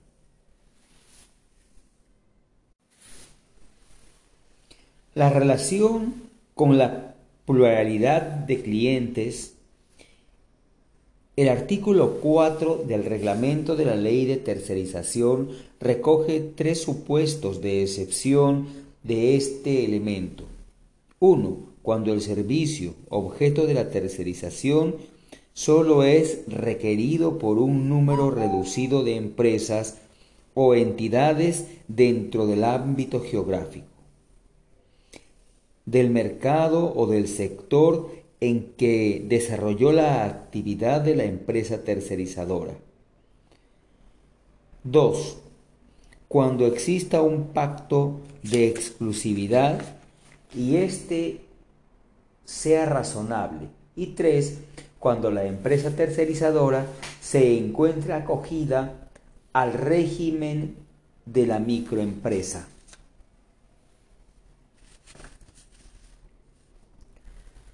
Asimismo,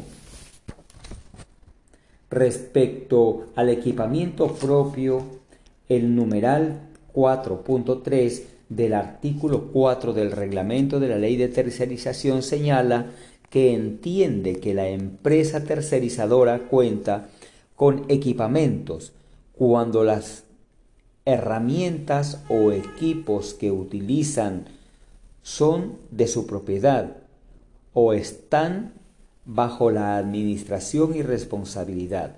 Adicionalmente, en el segundo párrafo de dicha disposición se ha establecido que cuando resulte favorable, la empresa tercerizadora podrá usar equipos o locales que no sean de la propiedad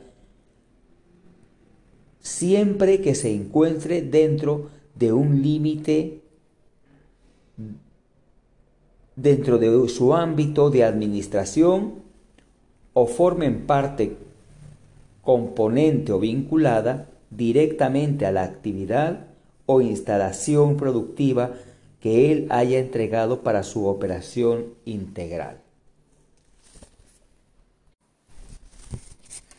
De esta forma, ha quedado precisado que el equipamiento propio requerido para la tercerización no necesariamente implica que éste sea de propiedad de la tercerizadora, sino que incluso puede permanecer puede pertenecer a la empresa principal. Ciertamente cabe preguntarse si ello no implica entonces que la tercerización pase a ser una mera provisión de personal. Empero, un análisis casuístico nos lleva a otra conclusión contraria, con base en un principio de razonabilidad acertadamente invocado por el dispositivo, porque esta opción resulte viable, visible.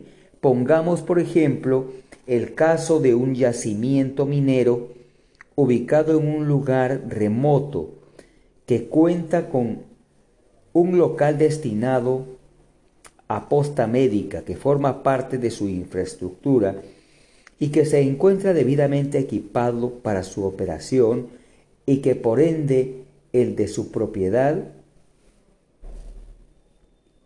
y que por ende es de su propiedad.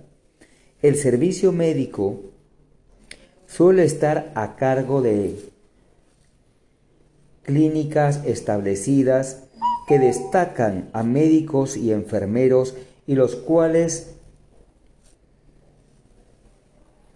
dorados, dotadas de instrumentos, equipos menores y farmacia, se encarga de la administración y operación integral de la posta durante el plazo del contrato de tercerización celebrado por la empresa principal.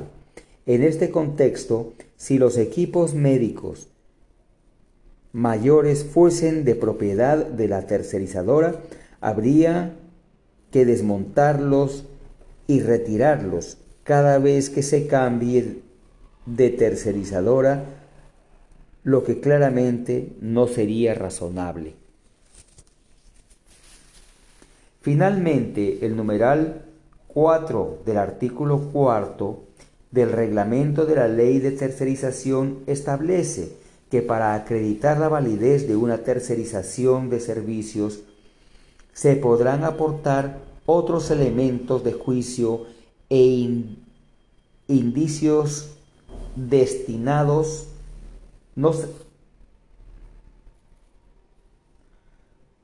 destinados a demostrar que el servicio ha sido prestado de manera autónoma y que no se trata de una simple provisión de personal. Así, por ejemplo, la separación física y funcional de los trabajadores de la empresa principal y la tercerizadora, la existencia de una organización autónoma que aporte a las actividades objetos de la tercerización, la ausencia y utilización por parte de la empresa tercerizadora de habilidades, experiencia, métodos secretos industriales, certificaciones, calificaciones o, en general, activos intangibles volcados sobre la actividad objeto de tercerización, por lo que no cuenta la empresa principal, entre otros.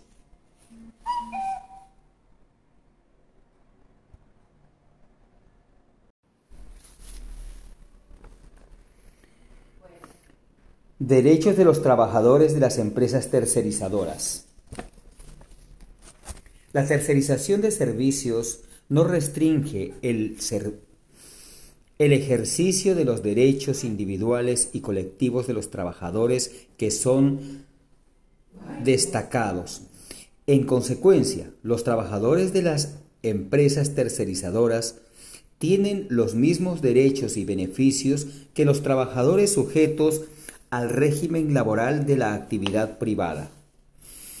En tal virtud, la subordinación de los trabajadores desplazados se mantiene respecto de la tercerizadora, lo cual debe constar por escrito en el contrato de tercerización y debe especificarse cuál es la actividad empresarial por ejecutar y en qué unidades productivas y ámbitos de la empresa principal se realiza.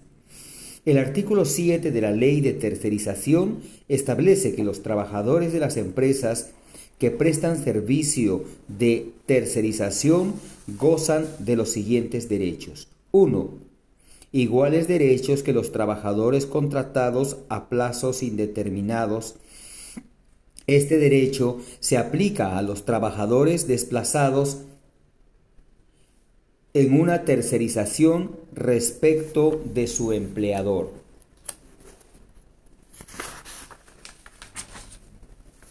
2. Todos los derechos laborales individuales y colectivos establecidos en la normativa vigente. 3. La tercerización de servicios y la contratación sujeta a modalidad no pueden ser utilizados con la intención de limitar o perjudicar la libertad sindical, el derecho de negociación colectiva, interferir en la actividad de las organizaciones sindicales, sustituir trabajadores en huelga o afectar la situación laboral de, la, de los dirigentes amparados por el fuero sindical.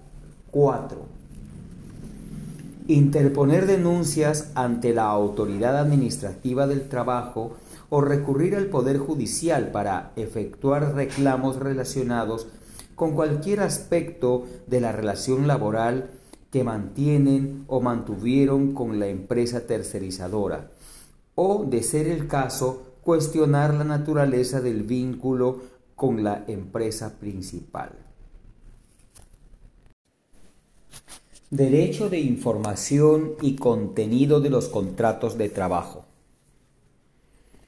Al inicio de la ejecución del contrato de tercerización de servicio, la empresa tercerizadora tiene la obligación de brindar información por escrito a los trabajadores encargados de la ejecución de la obra o servicio, a sus representantes, a las organizaciones sindicales y a los trabajadores de la empresa principal sobre lo siguiente. 1.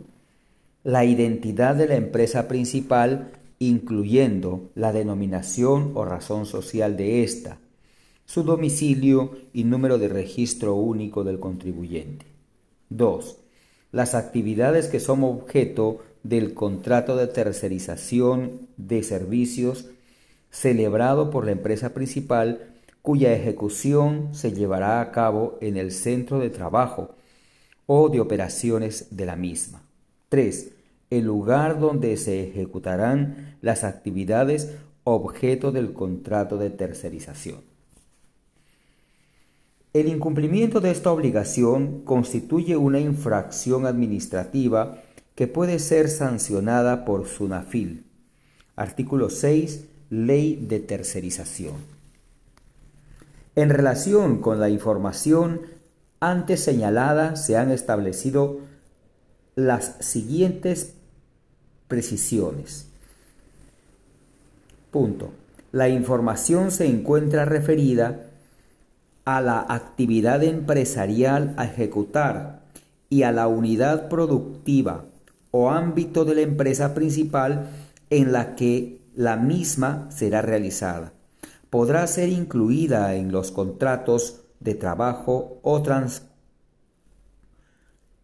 o, transmitida a los trabajadores, sus representantes y sus organizaciones sindicales mediante una comunicación escrita antes de hacer efectivo el desplazamiento.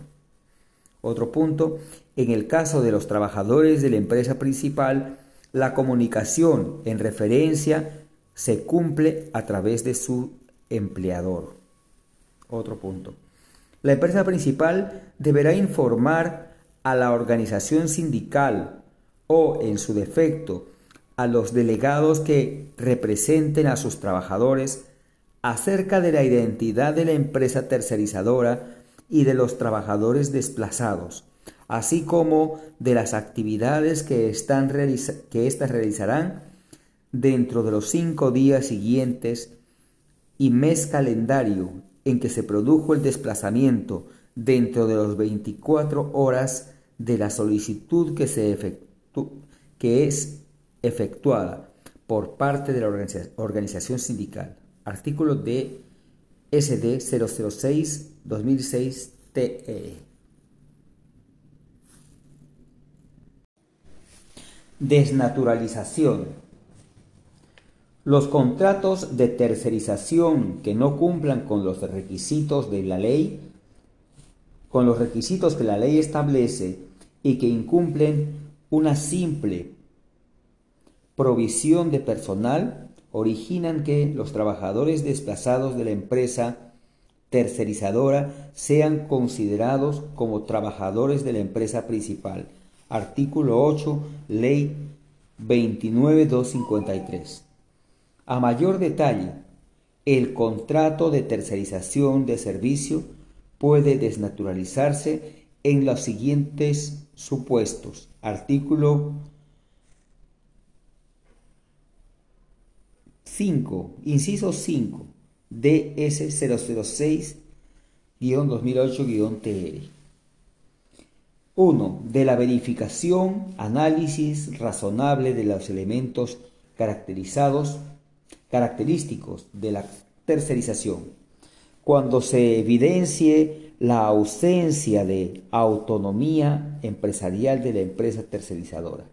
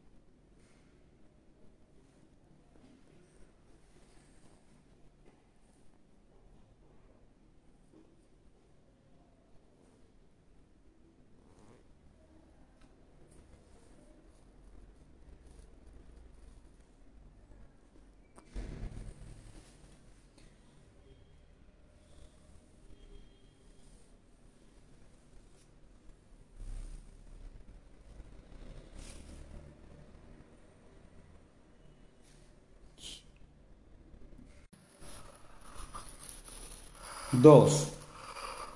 Cuando los trabajadores de la empresa tercerizadora están bajo la subordinación de la empresa principal. 3. En caso de que continúe la prestación de servicios luego de transcurrido el plazo de 30 días de producida la cancelación del registro.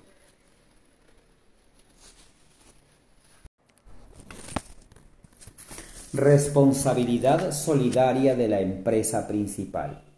La empresa principal es solidariamente responsable por el pago de los derechos y beneficios laborales y por las obligaciones de seguridad social, devengados por el tiempo en que el trabajador estuvo desplazado. Dicha responsabilidad se extiende por un año posterior a la culminación del desplazamiento Artículo 9. Ley de tercerización. Asimismo, las empresas tercerizadoras mantienen la responsabilidad por el plazo establecido para la prescripción laboral, lo que actualmente se entiende por cuatro años luego de concluido el vínculo laboral. En el presente caso, el cómputo se inicia al finalizar el desplazamiento de conformidad con lo establecido en el artículo 7 del reglamento de la ley de tercerización, la responsabilidad alcanza al empresario principal, al contratista y al subcontratista, quienes son deudores solidarios frente al trabajador o a la entidad de previsión social. La extensión de responsabilidad comprende únicamente a los incumplimientos que se produzcan durante el periodo de desplazamiento. 1. Ámbito de la solidaridad. La responsabilidad solidaria estará relacionada únicamente con, con las obligaciones laborales y de seguridad social de cargo de la empresa tercerizadora establecidos por norma legal y no a las de origen convencional o unilateral. Artículo 3, Decretos Legislativo 1038. Las obligaciones laborales establecidas por norma legal incluyen el pago de las remuneraciones ordinarias y de los beneficios e indemnizaciones laborales previstos por la ley. En el caso de las obligaciones de previsión social, estas incluyen las contribuciones y aportes que debe mantener o pagar el empleador al Seguro Social de Salud o al sistema pensionario público o privado. 3 o 2. Derechos de repetición. Derecho de repetición. La empresa principal que se vea obligada a asumir obligaciones de la tercerizadora por razón de solidaridad establecida tiene derecho de repetición contra esta y adquiere los derechos y privilegios del crédito laboral en caso de insolvencia o quiebra. Artículo 4, Decreto Legislativo 1038. 2.2.2.2 Las actividades complementarias. Definición y discusión legal. Conforme a lo señalado previamente, la ley de tercerización, el decreto legislativo 1038 y su reglamento regulan la tercerización de actividades principales con destaque de personal. Pues bien, con anterioridad a la entrada en vigencia de la ley de tercerización y su reglamento, la tercerización de servicios se encontraba regulada en el artículo 4 del reglamento de la Ley de Intermediación Laboral, aprobado mediante Decreto Supremo 003-2002-TR. Dicho artículo no establecía diferencia alguna respecto de las actividades que podían ser objeto de tercerización. No obstante, se cuestionó la legalidad del referido artículo en tanto incorporaba la figura de tercerización a través del reglamento de la Ley de Intermediación Laboral, la que no había sido objeto de regulación en la Ley de Intermediación Laboral. De ahí que se considera que el referido artículo contravenía la regulación de la ley al incorporar una figura distinta a la intermediación laboral.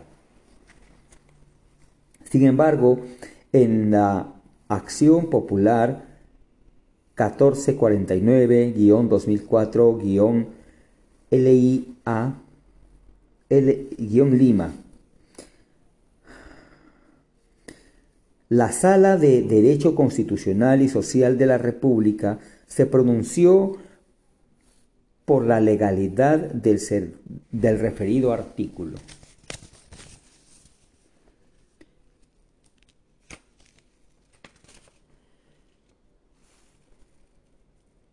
Sexto,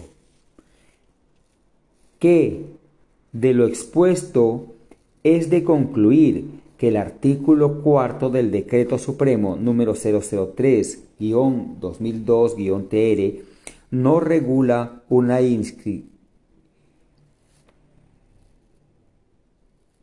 no regula una institución ajena a la ley número 27626, sino que por el contrario, el espíritu y sentido de la norma reglamenta, ocasiona el preciso supuesto de tercerización de la mano de la mano de obra. Ha sido el de establecer criterios de identificación y, y diferenciación entre eso y la intermediación laboral, no pretendiendo de ninguna manera regular aquella, no evidenciándose, por tanto, la alejada contravención a la jerarquía de la ley. Posteriormente, con la entrada en vigencia de la ley de tercerización y su reglamento, se limita, se limitó el ámbito de la aplicación de la tercerización de servicios. No obstante, el artículo cuarto del, Decreto Supremo 003-2002-TR, mediaron el cual se regula la tercerización del servicio complementario mantuvo en vigilancia. Precisamente dicha vigencia mantuvo en vigencia. Precisamente dicha vigencia ha sido confirmada mediante la causación 2014 más 2001 más Lima, la cual establece lo siguiente.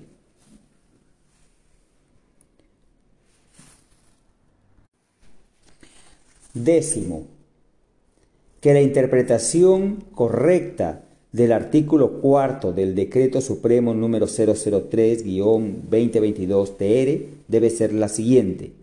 El artículo 4 del Decreto Supremo número 002-2003-TR establece formas de tercerización de servicios, cuya validez constitucional ha sido reconocida por el Poder Judicial al resolver los procesos de acción popular números 1949, 2004, 764, 2011 y 1607, 2012 en Lima. Es en congruencia toda forma de contratación de servicio respetando las reglas contenidas en la citada norma legal no produce la infracción alguna del ordenamiento laboral vigente. Décimo segundo. Es oportuno señalar la plena vigencia del artículo 4 del Decreto Supremo número 003-2002-TR, al haberse declarado infundada la acción popular interpuesta contra la citada norma, aduciendo que contraviene lo dispuesto en la Ley 27626, según ejecutoría, ejecutoria 1949-2004 énfasis añadido. Con base en este razonamiento, la tercerización de actividades complementarias se encontraría regulada por el artículo 4 del Decreto Supremo 002-2003-TR y los artículos del Código Civil que regulan el concurso, el contrato de locación de servicios, así aspectos básicos de la tercerización, como la tercerización de los requisitos esenciales por su validez y la cautela de los derechos laborales de los trabajadores destacados a través de la solidaridad entre la empresa principal y la tercerizadora, dejarían de ser exigibles. A ellos agrega que conforme a esta tesis, a la tercerización, de servicios le resultaría la de aplicación. Por una parte, el marco normativo antes citado y por otra, la ley de tercerización 29245 y su reglamento y el decreto legislativo 1038 según se trate respectivamente de la tercerización de servicios de actividades suplementarias o principales. Quinto, que en nuestra legislación la tercerización se encuentra definida en el artículo 2 de la Ley 29245, en virtud al cual se entiende por tercerización a la contratación de empresas que desarrollen actividades especializadas u obras, siempre que aquellas asuman los servicios prestados por su cuenta y riesgo, y cuenten como sus propios y, cuenten con sus propios recursos financieros, técnicos o materiales, sean responsables por los resultados de sus actividades y sus trabajadores se encuentren bajo su exclusiva subordinación, que para efectos de determinar el primer aspecto de la alegación de haberse reducido el ámbito de oportunidades de la Ley 29245, pues el artículo segundo del Decreto Supremo número 006-2008 TR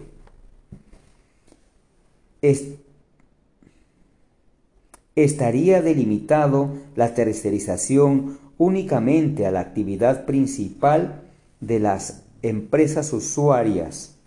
Debe advertirse que la tercerización constituye una figura jurídica que se distingue de la intermediación laboral regulada a través de la Ley 27626, toda vez que en aquella se presta un servicio integral bajo cuenta, costo y riesgo de la empresa que brinda servicios, en tanto que de acuerdo con el segundo párrafo del artículo 3 de la Ley 27626, los trabajadores destacados a una empresa usuaria no pueden prestar servicios que impliquen la ejecución permanente de la actividad principal de dicha empresa, de manera tal que al delimitar el artículo segundo del reglamento de tercerización únicamente a la actividad principal de la empresa usuaria,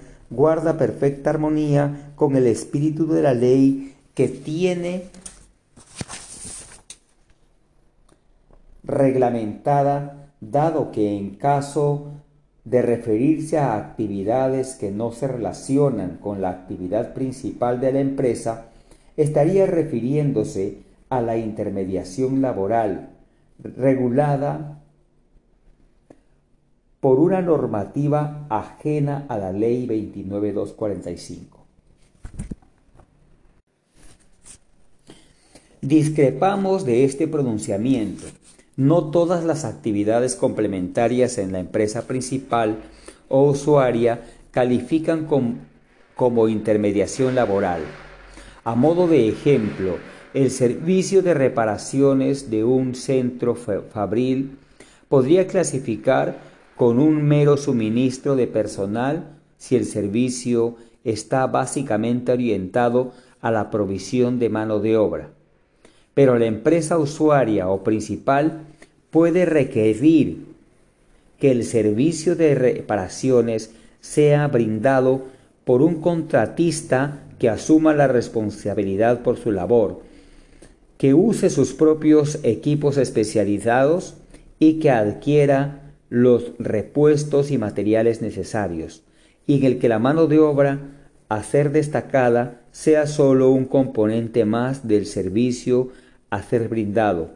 En este escenario nos encontramos ante la tercerización de un servicio complementario, habida cuenta de que estarían presentes los elementos esenciales de la tercerización.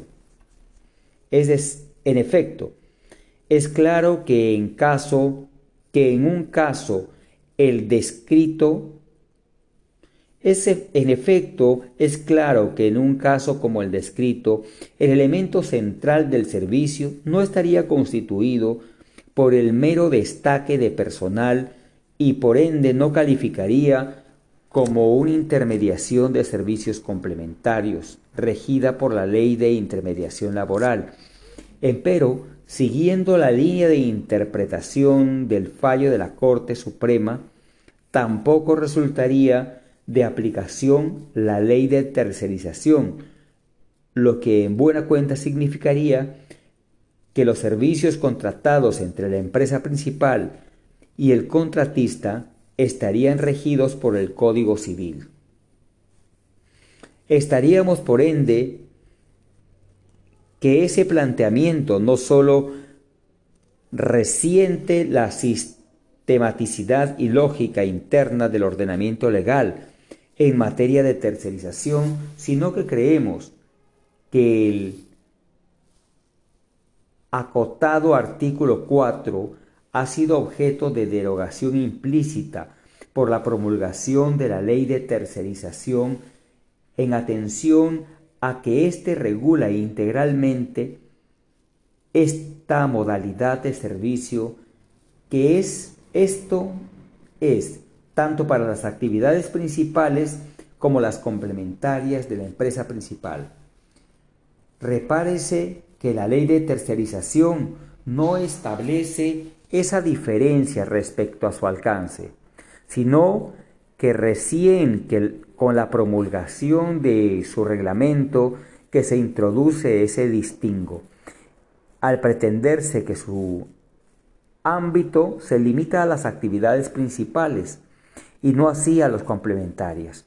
De ahí que estimamos que los pronunciamientos judiciales antes citados debieron, uno, optar por implicar la referida norma reglamentaria prevista en el artículo 1 del decreto número 006-2008-TR y otro párrafo, concluir que la ley de tercerización abarca por igual como a tercerización de actividades principales como complementarias. 3. Pacto típico en el contrato de trabajo. 3.1. periodo de prueba.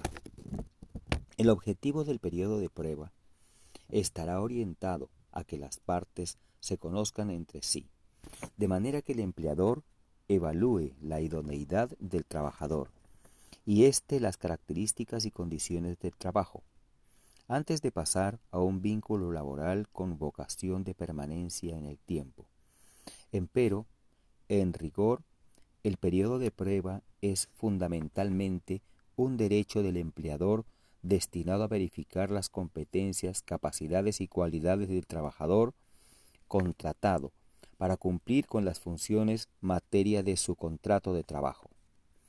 En efecto, el periodo de prueba faculta al empleador a prescindir de los servicios del trabajador si estimase que éste no cumple con sus expectativas o no reúne las cualidades requeridas, y sin estar obligado a justificar o fundamentar su decisión, ni resarcir al trabajador por la terminación de su contrato de trabajo.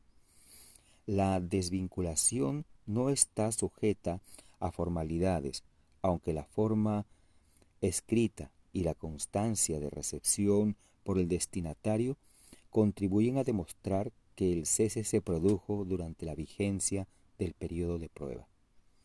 Transcurrido el periodo de prueba, el trabajador automáticamente adquiere la protección legal contra el despido injustificado. Es decir, que su desvinculación requiere causa justa de extinción del contrato de trabajo, posible de ser demostrada fehacientemente a riesgo de tener que asumirse.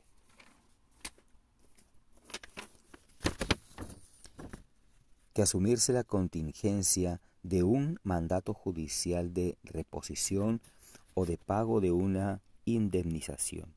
Así, el cumplimiento del periodo de prueba constituye una condición para que el trabajador adquiera el derecho de estabilidad laboral de salida. En cambio, respecto al trabajador, la desvinculación es expeditiva, con la única salvedad de que vencido el periodo de prueba, debe cumplir concursar un preaviso de 30 días al empleador. Ello ciertamente no podría, no podría ser de otra forma, en salvaguardia de la garantía de la libertad de trabajo, derecho fundamental que lo distingue del trabajo sometido a esclavitud de épocas pretéritas. El periodo de prueba legal es de tres meses. Se inicia el primer día de prestación de los servicios por parte del trabajador y no requiere acuerdo entre las partes en cuanto opera de pleno derecho. De producirse la suspensión del contrato de trabajo durante la vigencia del periodo de prueba e interrumpirá igualmente su conjunto y, la, y se reiniciará una vez que se haya producido la reincorporación. No corresponderá, sin embargo, dicha acumulación en caso de que el reingreso se haya producido a un puesto notoria y cualitativamente distinto del, del previamente ocupado o cuando el reingreso se produzca pasado tres años de ser del cese. Artículo 10 LPCL y artículos 16 y 17 RLPCL. Estimamos acertada esta regulación. De una parte, busca poner como a una situación que se producía con frecuencia en el pasado, mediante la cual se pretendía superar el periodo de prueba a través de ausencias justificadas, con certificados médicos y a una antigua disposición previa a la instauración del régimen de estabilidad laboral que nos rige, que establecía la prohibición de desvincular a trabajadores enfermos.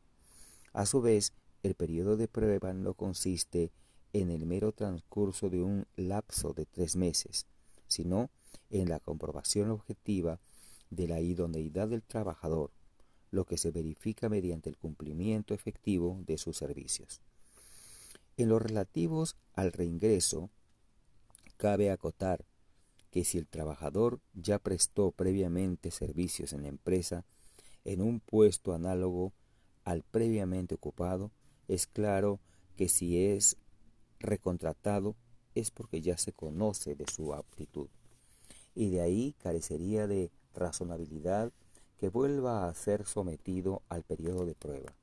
Sin embargo, ese mismo razonamiento no resulta aplicable si el reingreso se produce en un puesto claramente distinto al anterior y para el cual el trabajador no ha demostrado su idoneidad, análogo raciocinio operará si, si al momento del reingreso, así sea para un puesto similar al del pasado, ha transcurrido un plazo prudencial desde el cese, que la ley ha estimado en tres años, toda vez que no es infrecuente que las personas experimenten cambios significativos en su desempeño con el simple transcurso del tiempo. Ahora bien, en caso de que el puesto requiera de una especial capacitación o periodo de adaptación, o para el caso de trabajadores de confianza, se podrá ampliar por escrito dicho periodo hasta un plazo máximo de seis meses. Asimismo, el periodo de prueba será de un año para el personal de dirección. Artículo 10 LPCL. Por tratarse de un derecho que básicamente atañe al empleador, es factible que renuncie a éste o convenga en reducir su extensión. Esta figura a bien no es frecuente. Se presenta en supuesto en que el trabajador goza de capacidad de negociación con un futuro empleador, por ejemplo, cuando éste está tratando de atraerlo a su organización mediante la renuncia de su actual puesto de trabajo. Por último, y si bien hemos indicado que el empleador no está obligado a demostrar la causa de la desvinculación durante el periodo de prueba, creemos que podría quedar obligado a ello si el trabajador invoca con fundamento y verosimilitud que su separación ha obedecido a motivos discriminatorios tales como su orientación sexual o su religión. 3.2 Exclusividad. Como ya se señaló en el capítulo 1, son tres los elementos esenciales de todo contrato de trabajo. 1. Prestación personal. 2. Remunerada. Y 3. Subordinada. La exclusividad no es uno de ellos, ya que conforme a la libertad de trabajo, toda persona puede optar por el pluriempleo. Pero admite acuerdo en contrario, mediante los denominados pactos de exclusividad o dedicación exclusiva, como señalan Alcázar Ortiz y de Valtena, 1995, mediante este tipo de pactos, el empresario pretende que su trabajador concentre todos sus esfuerzos en la ejecución de la actividad para la que ha sido contratado, con lo que se restringe su libertad de tener más de un empleador y se previene la competencia desleal. Señalan así que esa limitación o restricción de la libertad de trabajo suele ser retribuida de manera específica. En el derecho comparado se, se constata regulación de esa naturaleza, tal como sucede, por ejemplo, en la legislación española. Nuestra legislación no ha previsto regulación alguna respecto a este tipo de pactos y de celebraciones. La ausencia de una compensación específica no acarrearía la nulidad del pacto. Puede estimarse incluso que su compensación ya habría sido prevista por las partes a través de la remuneración ordinaria estipulada. Sin prejuicio de ello, para que sea una obligación exigible al trabajador, deberá ser materia de pacto expreso, ya que de otro modo deberá privilegiarse el derecho a la libertad de trabajo. 3.3. Confidencialidad. En principio, la confidencialidad corresponde a los deberes propios de la buena fe laboral, conforme a la cual y en general el trabajador debe abstenerse de causar daños al empleador que surgirían si divulgase información confidencial de la empresa. Al igual que sucede con el caso anterior, el deber de confidencialidad carece de regulación expresa en nuestro ordenamiento. De este modo, por el solo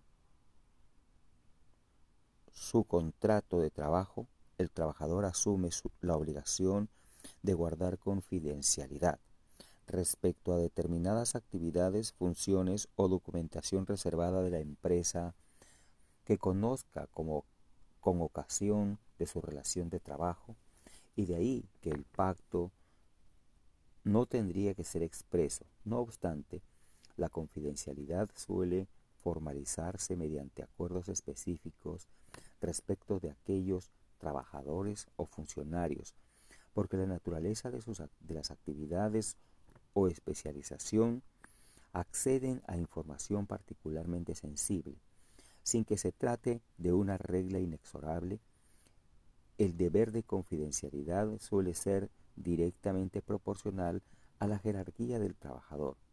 A mayor nivel o especialización, mayor su deber de confidencialidad. En estos supuestos es usual que se señale con cierto nivel de detalle cuál es la información respecto de la cual deberá mantenerse reserva y el plazo de vigencia de la obligación, incluso por una cantidad de años, luego de concluido el contrato de trabajo, previéndose que de comprobarse su incumplimiento podrá reclamarse una indemnización por los daños y prejuicios ocasionados. 3.4. La competencia. El pacto de no competencia se le aplican las mismas condiciones señaladas por el, para el pacto de dedicación exclusiva. Vale decir, tendría que ser materia de pacto expreso, habida cuenta de, eh, de que importa una restricción a la libertad de trabajo. Al igual que en los casos anteriores, ese pacto tampoco se encuentra contemplado en nuestra legislación. El pacto de no competencia es más frecuente con trabajadores especializados o funcionarios con que acceden a información reservada o particulares técnicas de producción o fórmulas, y de ahí que puede venir acompañado del pacto de confidencialidad en la medida que lo que se pretende con ambos es evitar que en un competidor obtenga ventajas del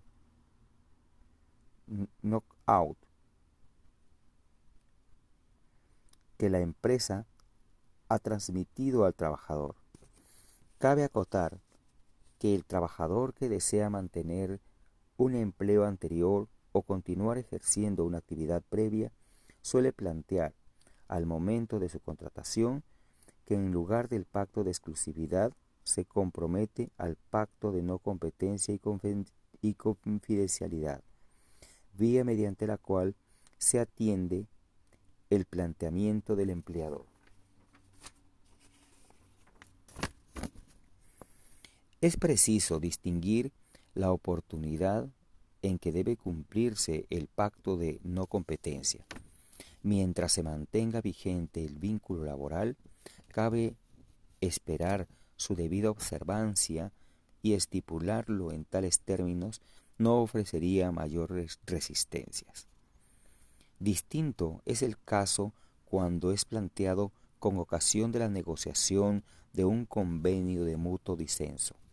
En este contexto es previsible la negativa del trabajador, en particular por parte de aquellos técnicos o funcionarios especializados que esperan recolocarse en alguna empresa del mismo sector al cual han estado vinculados y en el que la experiencia obtenida contribuye a su empleabilidad.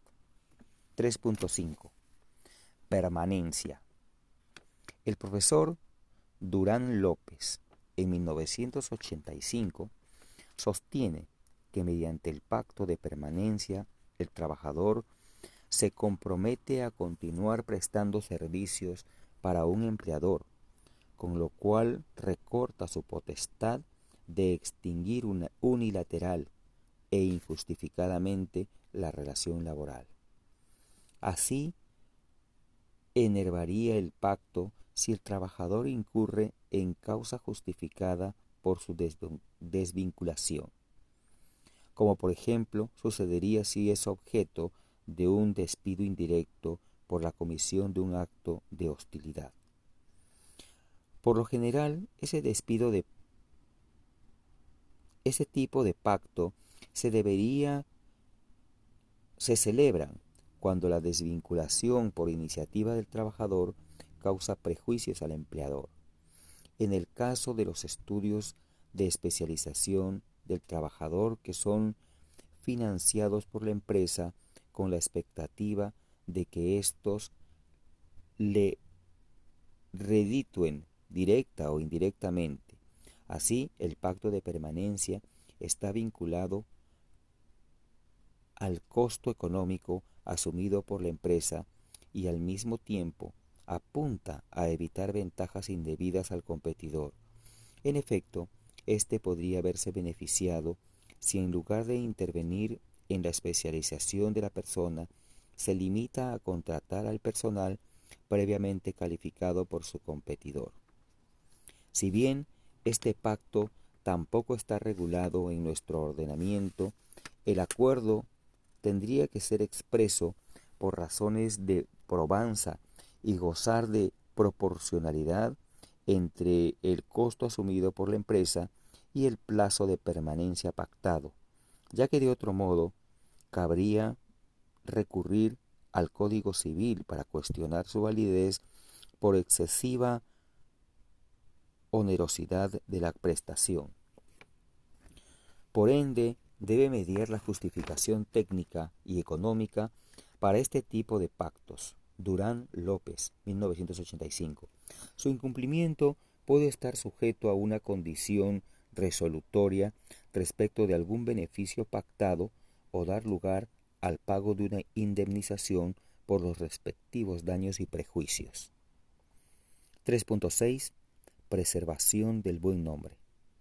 En los convenios de extinción del contrato de trabajo por mutuo disenso o en las transacciones judiciales o extrajudiciales no es suficiente que alguna o ambas partes señalen la necesidad de pactar esta estipulación de manera que no se afecte la imagen o reputación de la contraparte de forma oral, escrita, audiovisual o por cualquier otro medio o vía. Empero, ello no implica una obligación de la empresa a extender certificados de trabajo que resulten falsos o inexactos, sin prejuicio de que nuestro ordenamiento establece que sólo a solicitud del trabajador se indicará en estos la apreciación del empleador sobre su conducta o rendimiento. Tercera disposición complementaria del RLPCL.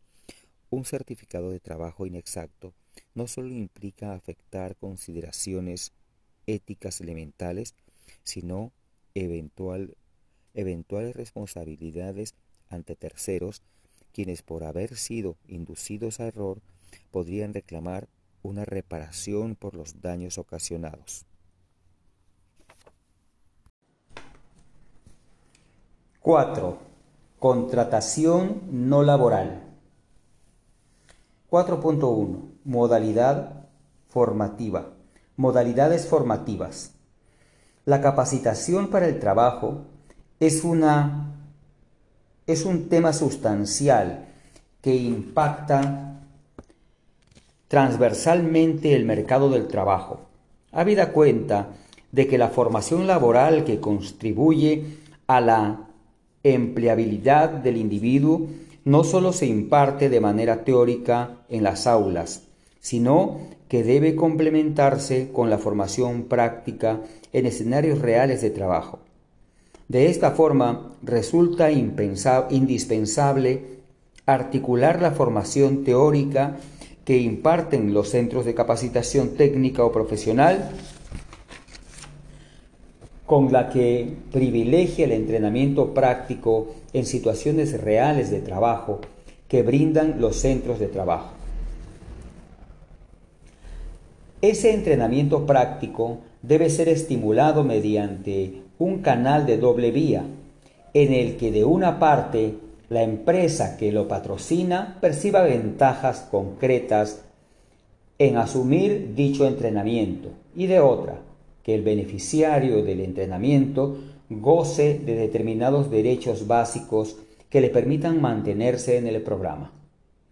Sobre la base de premisa, la legislación regula las modalidades formativas para incentivar la formación técnica o profesional a través de exigencias precisas que deben cumplir los centros de trabajo para garantizar una capacitación práctica con derechos y no un mecanismo para agenciarse personal a bajo costo.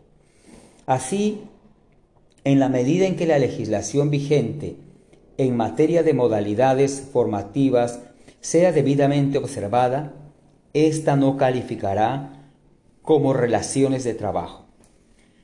Ciertamente, el esquema exige un delicado equilibrio entre el incentivo a la capacitación práctica, el costo involucrado y la fiscalización de su legalidad.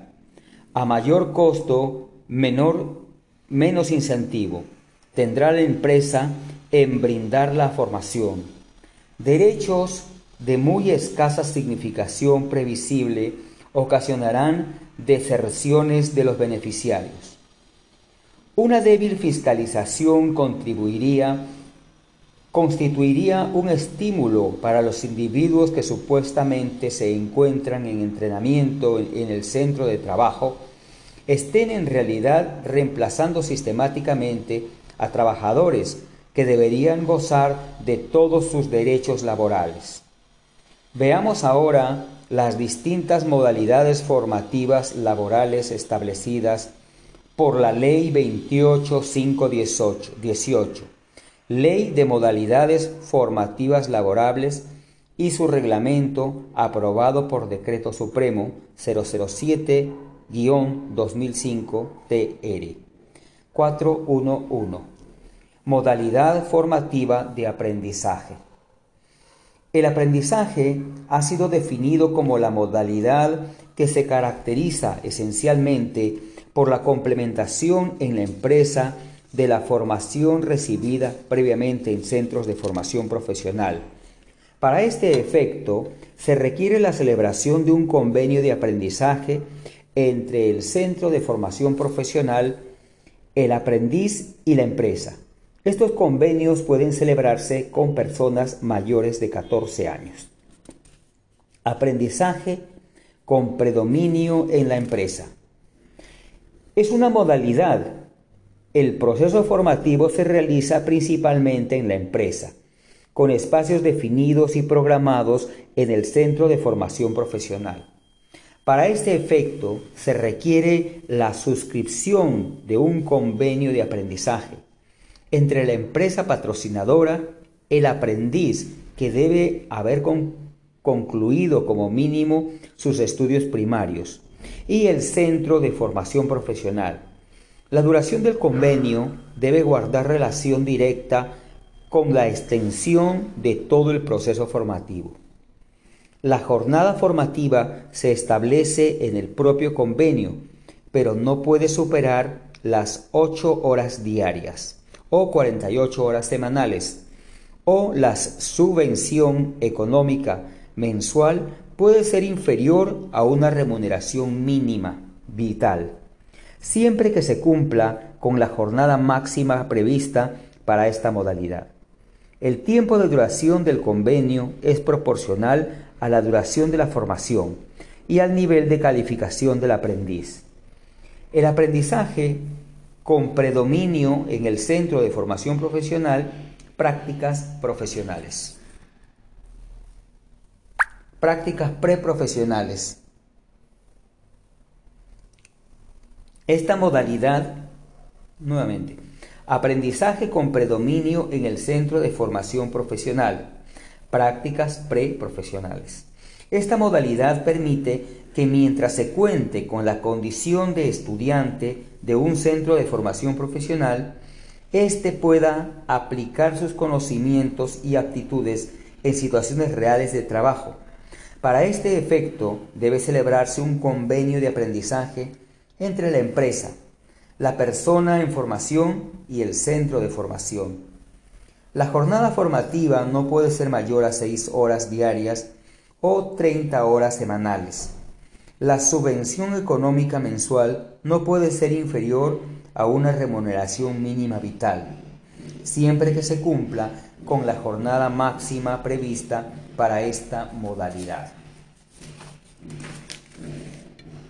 Al igual que en el caso anterior, el tiempo de duración del convenio es proporcional a la duración de la formación y al nivel de calificación de la ocupación. Práctica profesional. Esta es una modalidad que consolida el aprendizaje adquiriendo en un centro de formación profesional, en una situación real del trabajo. Se materializa a través de un convenio de práctica profesional que, se que es suscrito por el egresado de un centro de formación profesional y una empresa. El tiempo máximo de duración de este convenio no puede superar los 12 meses. Para este efecto, el egresado debe ser presentado por el centro de formación profesional o por la respectiva universidad. La universidad o el centro de formación profesional debe contar con un registro en el que lleve la cuenta del número de veces que el egresado optó por esta modalidad formativa, hasta que se cumpla con el periodo máximo establecido por ley. La jornada formativa en, una, en esta modalidad no puede superar los, las 8 horas diarias o 48 semanales. La subvención económica mensual no puede ser inferior a una remuneración mínima vital, siempre que se cumpla con la jornada máxima y prevista para esta modalidad. Cabe destacar que las labores que realice el beneficiario de esta modalidad debe estar directamente relacionada con, la, con las áreas que correspondan a su formación académica y comprende a los egresados que aún no cuenten con el título profesional. Capacitación laboral juvenil.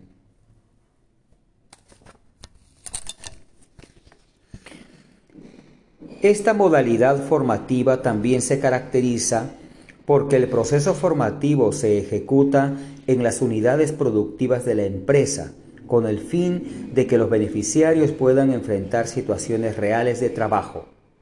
La diferencia estriba en que en este proceso no ha existido una formación profesional o técnica previa y está orientado a jóvenes de entre 16 y 23 años que no hayan culminado o interrumpieron su educación básica o que, habiéndola culminado, no siguieron estudios superiores, sean técnicos o universitarios. El objetivo de esta modalidad formativa es incorporar en el mercado de trabajo a los beneficiarios en una ocupación específica, los cuales se califican en 1. Ocupaciones básicas de poca calificación o poca o ninguna complejidad asociada a niveles de menor responsabilidad. Y dos, ocupaciones operativas que requieren mayor calificación y mayores niveles de responsabilidad. Nuestra legislación exige la suscripción de un convenio de capacitación laboral juvenil en el cual la empresa se obliga a brindar facilidades al beneficiario para que éste realice su aprendizaje práctico durante un determinado periodo. Este convenio debe contener un programa específico de aprendizaje que tiene que haber sido previamente definido por la empresa. El número máximo de beneficiarios que pueden ser contratados bajo esta modalidad formativa no puede exceder el 20% del total del área u ocupación específica, ni el 20% del total de trabajadores de la empresa. Este porcentaje puede incrementarse hasta en un 10% adicional siempre que la empresa decida incorporar dentro de este porcentaje beneficiarios que padezcan algunas discapacidades debidamente acreditadas por el Consejo Nacional de Integración de la Persona con Discapacidad o por jóvenes madres con responsabilidades familiares. El convenio de capacitación laboral juvenil debe tener una duración que se adecue a la naturaleza de la ocupación específica a desempeñar. Así pues, no puede ser mayor a seis meses no puede ser mayor a seis meses en ocupaciones de poca o de poca o ninguna complejidad y niveles menores de responsabilidad, prorrogables hasta por un periodo similar.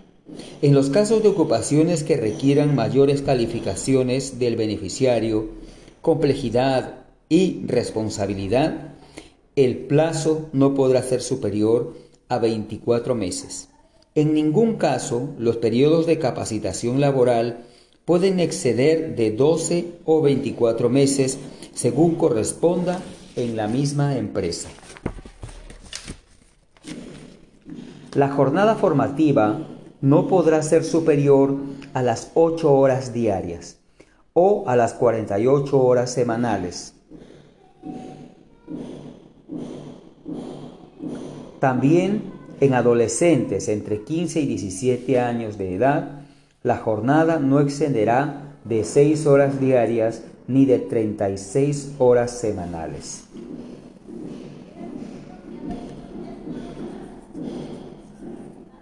...4.1.3... Pasantía.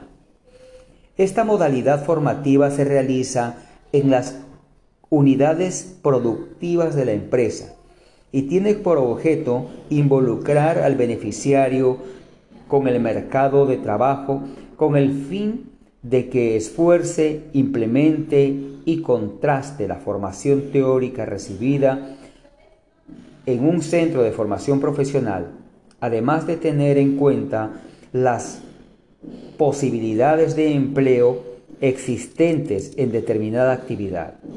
Los beneficiarios de esta modalidad formativa son los estudiantes de último grado de educación secundaria que tengan 14 o más años de edad se formaliza una modalidad formativa a través de la celebración de un convenio de pasantía con la empresa, entre la empresa, el beneficiario y un centro de formación profesional o centro educativo debidamente facultado por el Ministerio de Educación.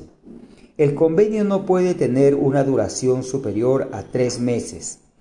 De esta forma, la empresa se obliga a brindar todas las facilidades necesarias para que ejecute tareas productivas, teniendo en cuenta un plan específico de pasantía previamente definido por el Centro de Formación Profesional y el programa que sustente la modalidad. Los beneficiarios que se encuentren tomando estudios secundarios podrán traer una jornada, podrán tener una jornada formativa que de pasantía de dos o cuatro horas diarias, de dos o tres veces por semana y no más de dos meses en las unidades productivas de la empresa. Para los pasantes mayores de 18 años, la jornada formativa no podrá superar las 8 horas diarias o 48 horas semanales. Reinserción laboral. La modalidad formativa de reinserción laboral, como su nombre lo dice, permite la actualización de trabajadores no ocupados de entre 45 y 65 años, con el fin de que se incorporen en unidades productivas de las empresas y así puedan recalificar sus conocimientos y habilidades en situaciones reales de trabajo. Con ello se busca otorgar empleabilidad a desempleados de los sectores públicos o privados que se encuentran en situación de desempleo prolongado, mayores a 12 meses continuos y que previamente hayan prestado servicios como empleados u obreros. Como todas las modalidades formativas, esta también exige la celebración de un convenio de actualización para la reinserción laboral, en virtud de la cual la empresa se obliga a brindar todas las facilidades necesarias para que el beneficiario se actualice de manera práctica durante el periodo que dure el convenio, el que no podrá tener un plazo superior a 12 meses, prorrogables a 24 cuando ello esté así previsto y se encuentre justificado. Este convenio debe contener a su vez un plan de entrenamiento y actualización para la reinserción laboral, el cual debe ser definido de común acuerdo entre la empresa y el beneficiario. Se trata pues de un plan personalizado que debe ser elaborado en un plazo máximo de 15 días calendario Al término de este periodo, la empresa deberá presentar el referido plan e informar sobre su ejecución a la autoridad administrativa del trabajo. El adulto que pretenda ser beneficiario de esta modalidad formativa deberá acreditar que se encuentra en una situación de desempleo post prolongando esto es por lo menos durante 12 meses previstos de fecha de celebración del convenio. Ahora, además de demostrar que no ha accedido a esta modalidad formativa con anterioridad. El número de beneficiarios de esta modalidad no puede acceder al 20% del total del área u ocupación específica, ni el 10% del total de trabajadores de la empresa con vinculaciones laborales indirectas. Nuestra legislación permite que se incremente este porcentaje hasta en un 10% adicional, siempre y cuando este último porcentaje esté compuesto exclusivamente de personas con discapacidad debidamente acreditada ante el CONADIS. La jornada formativa en esta modalidad no podrá ser mayor a 8 horas diarias o 48 semanales.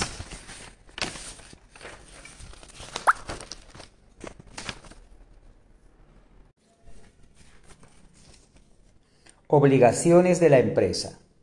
415. Entre otras obligaciones, las empresas que emplean beneficiarios de modalidades formativas deban observar lo siguiente. A. Otorgar el descanso semanal y feriados laborales debidamente subvencionados. B. Otorgar un descanso de 15 días debidamente subvencionado cuando la duración de la modalidad formativa es superior a 12 meses. C. Otorgar una subvención adicional equivalente a media subvención económica mensual por cada seis meses continuos de modalidad formativa. D. Contratar un seguro a través de salud o un seguro privado que otorgue cobertura frente a riesgos de enfermedad y accidentes por un monto equivalente a 14 subvenciones en caso de enfermedad y 30 por accidente. Pagar E. Pagar puntualmente y subvención económica mensual convenida con el beneficiario. La subvención económica no podrá ser inferior a una remuneración mínima vital cuando se cumpla la jornada máxima prevista para cada modalidad formativa. De ser jornadas formativas inferiores a los máximos previstos, podría convenirse una subvención inferior que sea proporcional a la jornada. Repárese que algunos de los beneficiarios descritos son similares a los derechos laborales ordinarios, descanso semanal obligatorio y feriados. O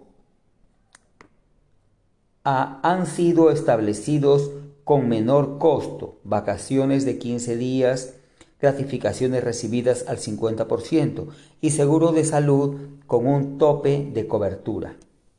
4.1.6 Desnaturalización de las modalidades formativas.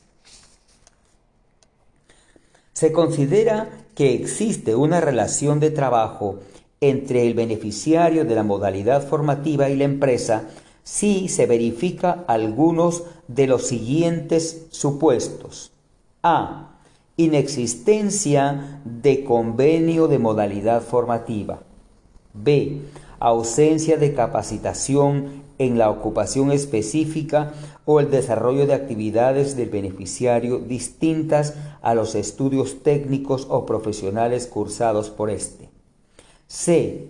La continuación de la modalidad formativa después de la fecha de vencimiento estipulada en el respectivo convenio o de su prórroga o si excede el plazo establecido en la ley. D. Incluir como beneficiario de una modalidad formativa a personas que tengan una relación laboral con la empresa contratante, ya sea que se trate de forma directa o de cualquier forma de intermediación, salvo que se incorpore a una actividad diferente.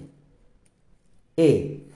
La presentación de documentación falsa ante la autoridad administrativa de trabajo para superar los porcentajes limitativos acogiéndose a los incrementos previstos para personas con discapacidad o para acogerse a otro tipo de beneficios previstos para los respectivos modalidades formativas. F. La existencia de simulación o fraude a ley que determine la desnaturalización de la modalidad formativa. Y G. El exceso de los porcentajes limitativos establecidos. Contratos de locación de servicios. Nuestro Código Civil de 1984, en el artículo 1764, regula el contrato de locación de servicios, cuya característica esencial es la presentación de una actividad que el locador realiza sin estar subordinado a su comitente a cambio de una retribución.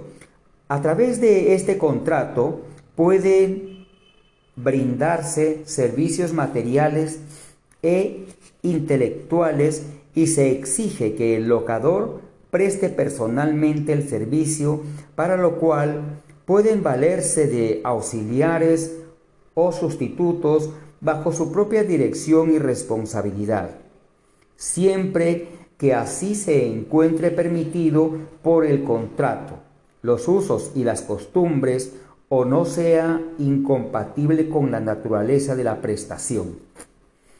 Como puede verse, este es un contrato de naturaleza civil que escapa a las fronteras del derecho de trabajo único y exclusivamente porque la prestación convenida se realiza sin que exista una relación de subordinación jurídica.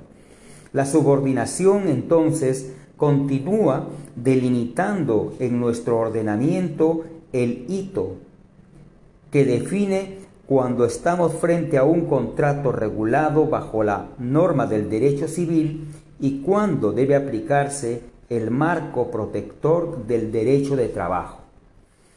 En la primera parte de este capítulo desarrollamos los elementos propios de la subordinación y los mecanismos de facilitación probatoria previstos en nuestra legislación procesal para acreditar cuando en los hechos se está ante una relación de trabajo y no ante una relación civil. Por más que exista un contrato escrito de locación de servicios, sin embargo, la evolución natural del mercado de trabajo y la inserción de nuevas tecnologías hacen cada vez más ardua la delimitación de la frontera entre lo civil y lo laboral, con base en los mismos conceptos clásicos que en el pasado han distinguido las relaciones de trabajo independientes de las dependientes. Así es frecuente la constatación de zonas grises y líneas difusas en determinados servicios personales. La clásica relación del trabajo personal remunerada y subordinada se enfrenta a la aparición de nuevos métodos de trabajo y empleos en los que la subordinación es sustituida por conceptos tales como la dependencia económica, la relación de socios de negocio, el facilitador empresarial, el gestor de ventas, entre otros, Así pues, en otros ordenamientos se constatarán nuevos esquemas de organización de negocios o los que las personas se vinculan de otras maneras con un empresario sin que exista la clásica subordinación jurídica. Esto ha generado el surgimiento de una nueva categoría jurídica denominada para subordinación. Como señal, Caparros 2009, al anteponerse el prefijo para al sustantivo subordinación, se pretende dotar de contenido a aquellas situaciones que, sin ser exactamente subordinadas, se asemejan a esta, vale decir, relaciones cercanas a las que clásicamente conoce como relaciones de trabajo. Esto mismo este mismo autor sostiene que este concepto esencialmente doctrinario tiene como primer antecedente la ley italiana de 503 del 11 de agosto de 1973, que se emitió para regular las relaciones de agencia de representación comercial y otro tipo de relaciones de colaboración en situaciones de prestación de trabajo continuada y coordinada, de preferencia personal, aunque sin que tengan carácter subordinado. Nuestro mercado del trabajo no es ajeno a la aparición de estas nuevas formas de organizaciones empresariales. No obstante, estas nuevas modalidades exigen renovados criterios de análisis que redefinan los conceptos tradicionales de autonomía y subordinación jurídica que prevalecen en nuestros operadores jurídicos y en particular en las autoridades administrativas y judiciales. A modo de ejemplo, se viene discutiendo en algunas latitudes la naturaleza de la relación de los choferes de taxi que operan a través de plataformas por aplicativos o la de los transportistas dueños de un único vehículo que trabajan a tiempo completo para un solo cliente y que son monitoreados por vía electrónica en tiempo real durante todo el trayecto, contratado entre otros casos. Durante todo el trayecto contratado, entre otros casos. Estos son retos contemporáneos para el derecho de trabajo, el cual debe continuar esclareciendo la delimitación entre sus fronteras nuevas y formas de relaciones de colaboración empresarial. 5. Preguntas. ¿Cuáles son, uno, cuáles son los elementos esenciales de todo contrato de trabajo? Dos, ¿cómo operan la presunción de laboralidad y el principio de primacía de la realidad para la acreditación del derecho de trabajo? Tres, ¿qué consecuencia genera la ausencia de causa objetiva en la contratación temporal? Cuatro, en qué caso no es factible recurrir a la intermediación laboral y a la tercerización de servicios. 5. ¿Cuáles son los tipos de contratación no laboral admitidos por nuestra legislación y en qué supuestos?